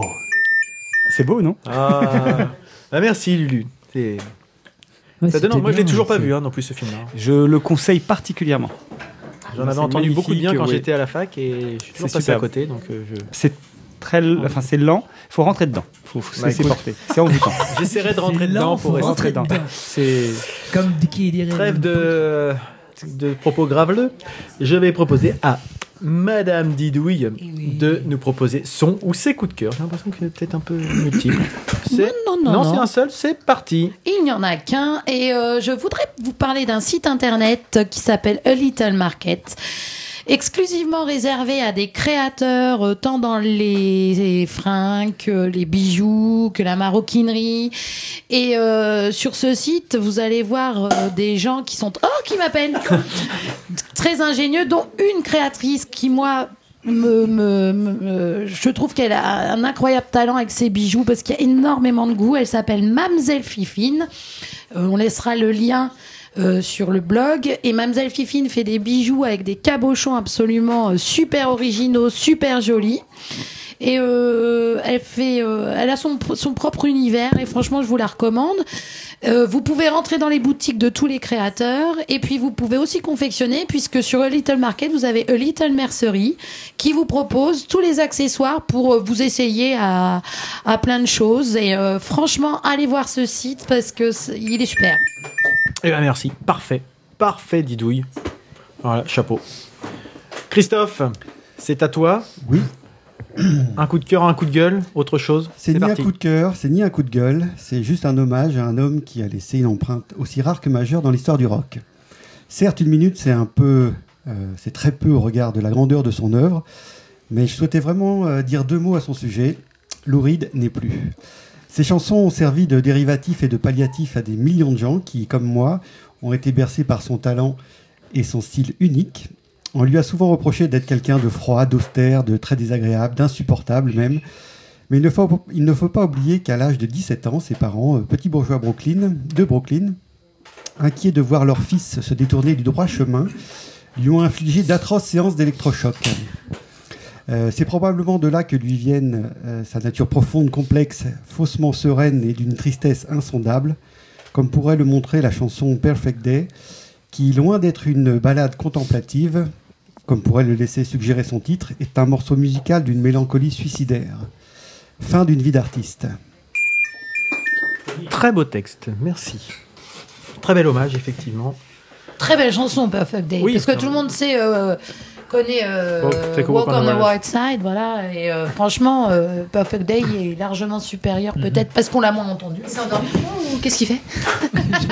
Non, il est en train de vomir. Il a fait une micro coupure. non, il essaie de voir s'il peut l'atteindre. T'es pas assez souple, Ludo, t'es pas assez souple. Saloperie d'Autrichien, tiens. Il a mis des complexes à tout le monde. Bah, c'est surtout qu'il a un micro-pénis, quoi. Donc même si tu étais souple, Oui, mais il a un grand coup Lulu. Et il a enlevé les côtes Je flottantes. ne et répondrai pas à ces attaques. Ces bases attaques. À mon tour, donc euh, moi j'avais deux, deux coups de cœur. Le premier, c'est l'association rouennaise Back to the Game que j'ai rencontré justement lors des portes ouvertes euh, Scène Innopolis. C'est une association qui souhaite promouvoir la pratique des activités vidéoludiques, donc Christophe en parlait tout à l'heure, et faire découvrir les différents aspects de ce média. Grâce à son parc de matériel propre, l'asso organise des expos, des salons pour jouer avec les publics présents, afin de promouvoir la pratique des jeux vidéo en s'intéressant essentiellement à l'impact social ou personnel de leur utilisation, mais aussi sensibiliser le public sur l'aspect historique et culturel des productions vidéoludiques et proposer également des clés de compréhension pour apporter un regard critique sur ce jeu, sur le jeu vidéo. J'ai beaucoup apprécié euh, échanger avec ces gens-là. Et puis je voulais faire aussi un retour, Ludo me, me, perturbe, sur euh, l'épisode spécial des 50 ans du Docteur Who, qui est passé le 23 novembre dernier. Moi j'ai découvert ça il y a pile un an. J'apprécie beaucoup, sans êtes vraiment un expert. Et j'ai fini la septième saison pile pour voir l'épisode des 50 ans que j'ai vraiment aimé. Et puis bah, euh, bah voilà, j'ai- j'aime beaucoup le Docteur Who et pour moi David Tennant est le seul et l'unique euh, bonne Docteur. incarnation depuis des trois derniers Docteurs. Voilà. Nous avons fini pour nos, nos coups de cœur et nos coups de gueule. Je pense que Didouille va nous faire un petit, une petite sé- séance de, de culture générale euh, pour nous aider à nous endormir moins bêtes. Alors, Générique. pardon.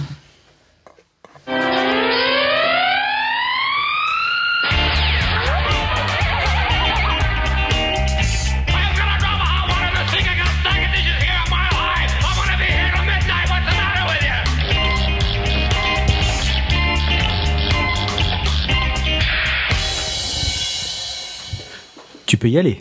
Donc, euh, vous avez remarqué que sur ce podcast, j'avais une ligne directrice euh, très, très, très, très prononcée Si par avec sur ce rapport à... Ah bon? C'est pas faux. Mais en même temps, oh, euh, oui, allez. C'est ceux qui en parlent le plus qui en font le moins. Bref, Vas-y. Lâche-toi. une question. Une question, les filles. Une question, les garçons. Combien de calories Combien de calories compte le sperme par éjaculation Oh merde. 700. Non. Alors moi, je sais que je suis super calorifié là-dessus. je dirais 15 000. Bah, moi, ça- 15 000. Euh, ça dépend parce que moi j'ai- j'éjacule 15 litres de sperme à la seconde. et- Donc euh, Ah, moi, je suis, que- je suis surpuissant. Tu vois, micro-pénis, mais alors des bourses qu'il a, lui. Donc moi pour ne pas noyer ma partenaire, euh, je, je- je fais des précautions. Donc forcément les calories passent en second plan pour moi. 1000. Eh ben non. 200. Non. Non, non, non. 3. bah. Rien. Tic-tac, 2.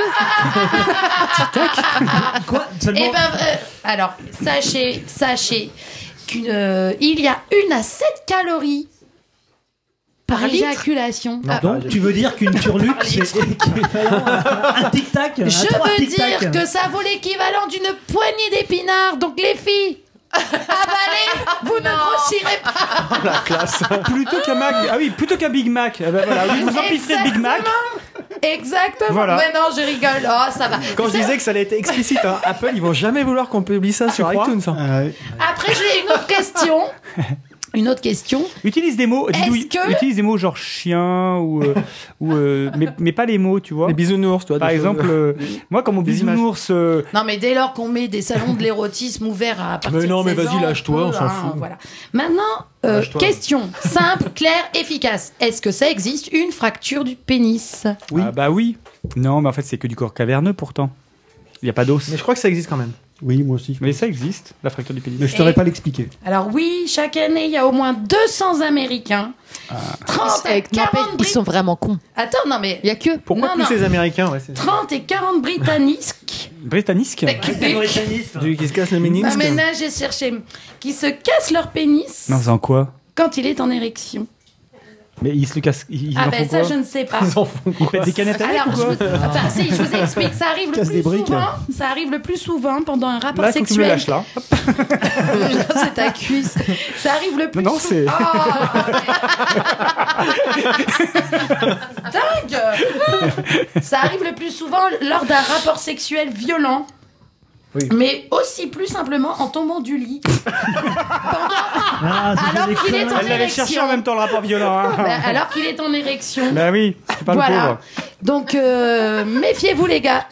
Ah bah écoute, on va mettre des Méfiez-vous, barres au les lit, hein, gars. parce que ça craint. Et voilà. Et ben voilà, bah, ça donne envie tout Et- ça. Bah voilà. C'était mon information pour ce podcast du mois. Merci, Merci, Didou. Merci. Didouille. Et puis, ben, nous allons passer donc à, à la fin de, de notre, euh, de notre Ah. épisode. Donc, Oh, euh, ben, un petit rappel vite. sur l'endroit où on peut retrouver Gaëdic. Donc, euh, Gaëdic, euh, je mettrai les, les liens euh, vers tout ce dont il a pu nous, nous parler euh, sur, le, sur le billet. Euh, L'entrepode, vous pouvez toujours le retrouver sur entrepode.fr où vous pouvez trouver les liens euh, sur euh, Twitter, Facebook, Google, euh, plus euh, SoundCloud, etc., etc. Enfin bref, on va pas faire le tour de, de où on peut nous retrouver chacun. On l'a déjà fait plusieurs fois. Ah, Maintenant, si, si, vous voulez nous retrouver, là, si Ludo veut vraiment qu'on On peut me dise- retrouver moi à www.furonculosgenital.com euh, jusqu'à la fois prochaine. ok, parce que Ludo lance des concepts de site et je vous, c'est aux petits oignons. Par contre. Cela étant, avant de passer à l'actualité de Marius, je, spré- je souhaitais souhaiter un bon anniversaire à mon petit Lulu. Ah, c'est gentil. Happy birthday to you. Happy birthday to you. Happy birthday to you. Happy birthday to you.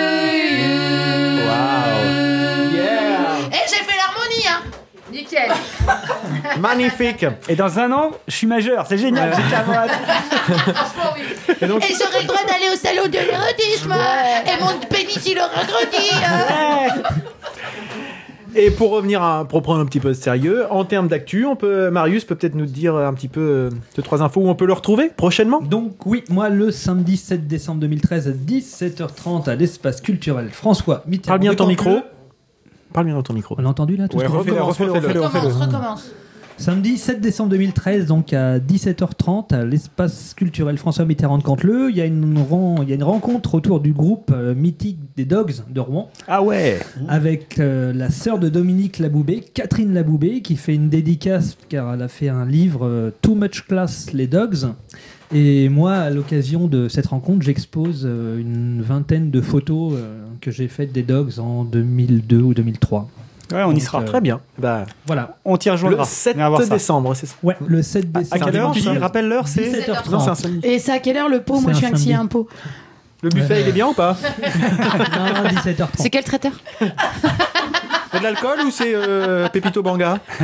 Non, dès que je l'ouvre, quoi. Dès que je l'ouvre. Non, non, Non, on très avec sérieusement. plaisir. Merci Marius. Donc, Tu- T'as t'as dû, mettre- t'as dû mettre ça sur ton t'as Facebook du ou ton talent, Twitter. Tout le monde le sait. Tes photos sont magnifiques, Euh, oui, Marius, arrête. Et d'ailleurs, vous pourrez tous le voir parce qu'il a pris des très belles photos de Gaëdic pendant les- pendant l'épisode. Eh bien, sur ce, nous allons vous souhaiter euh, bah, une bonne fin de journée ou une Bah bonne fin de ce que vous faites. En fait, on s'en fout. À Ouais, très prochainement. Et puis euh, on se dit à dans, dans un mois, peut-être un peu moins. On n'a pas encore décidé de quand est-ce qu'on allait enregistrer le prochain. Certainement un épisode euh, courant décembre pour Noël ou pas. euh, à voir. Faut encore qu'on se qu'on se concerte. Euh, et No. puis euh, et puis bah. oh, Bien sûr, vous n'y couperez pas. J'en vois un qui trépigne. Après le générique, vous aurez bien entendu la En chance plus, c'est dans la thématique en plus, c'est cool. d'écouter la, la rubrique de Ludo. Fais gaffe, t'es vachement au bord de la falaise et je pense que plus ça va, plus on s'en rapproche de la falaise. Allez, à plus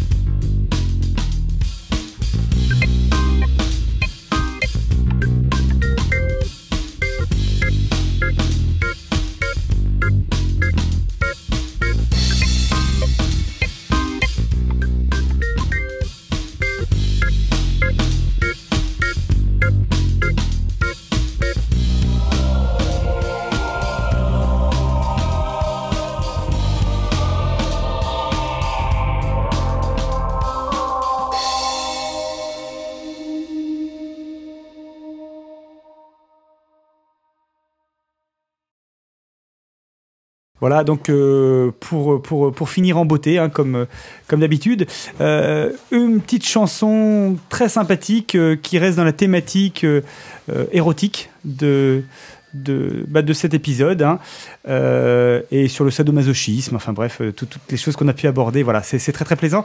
Ça s'appelle La famille Harbour, et vous allez voir, on est vraiment complètement dans le salon de l'érotisme, attaché à la croix pour moi. C'est parti. Eh bien, je crois que cette fois-ci, c'est le papa réal Arbour avec Martine, Régent et Sophie qui vont chanter Attaché à la croix pour moi. Et euh, c'est un cantique, j'allais dire une chanson, mais c'est un cantique qui nous appelle à regarder à Jésus comme on vient tout juste d'entendre. Écoutez bien.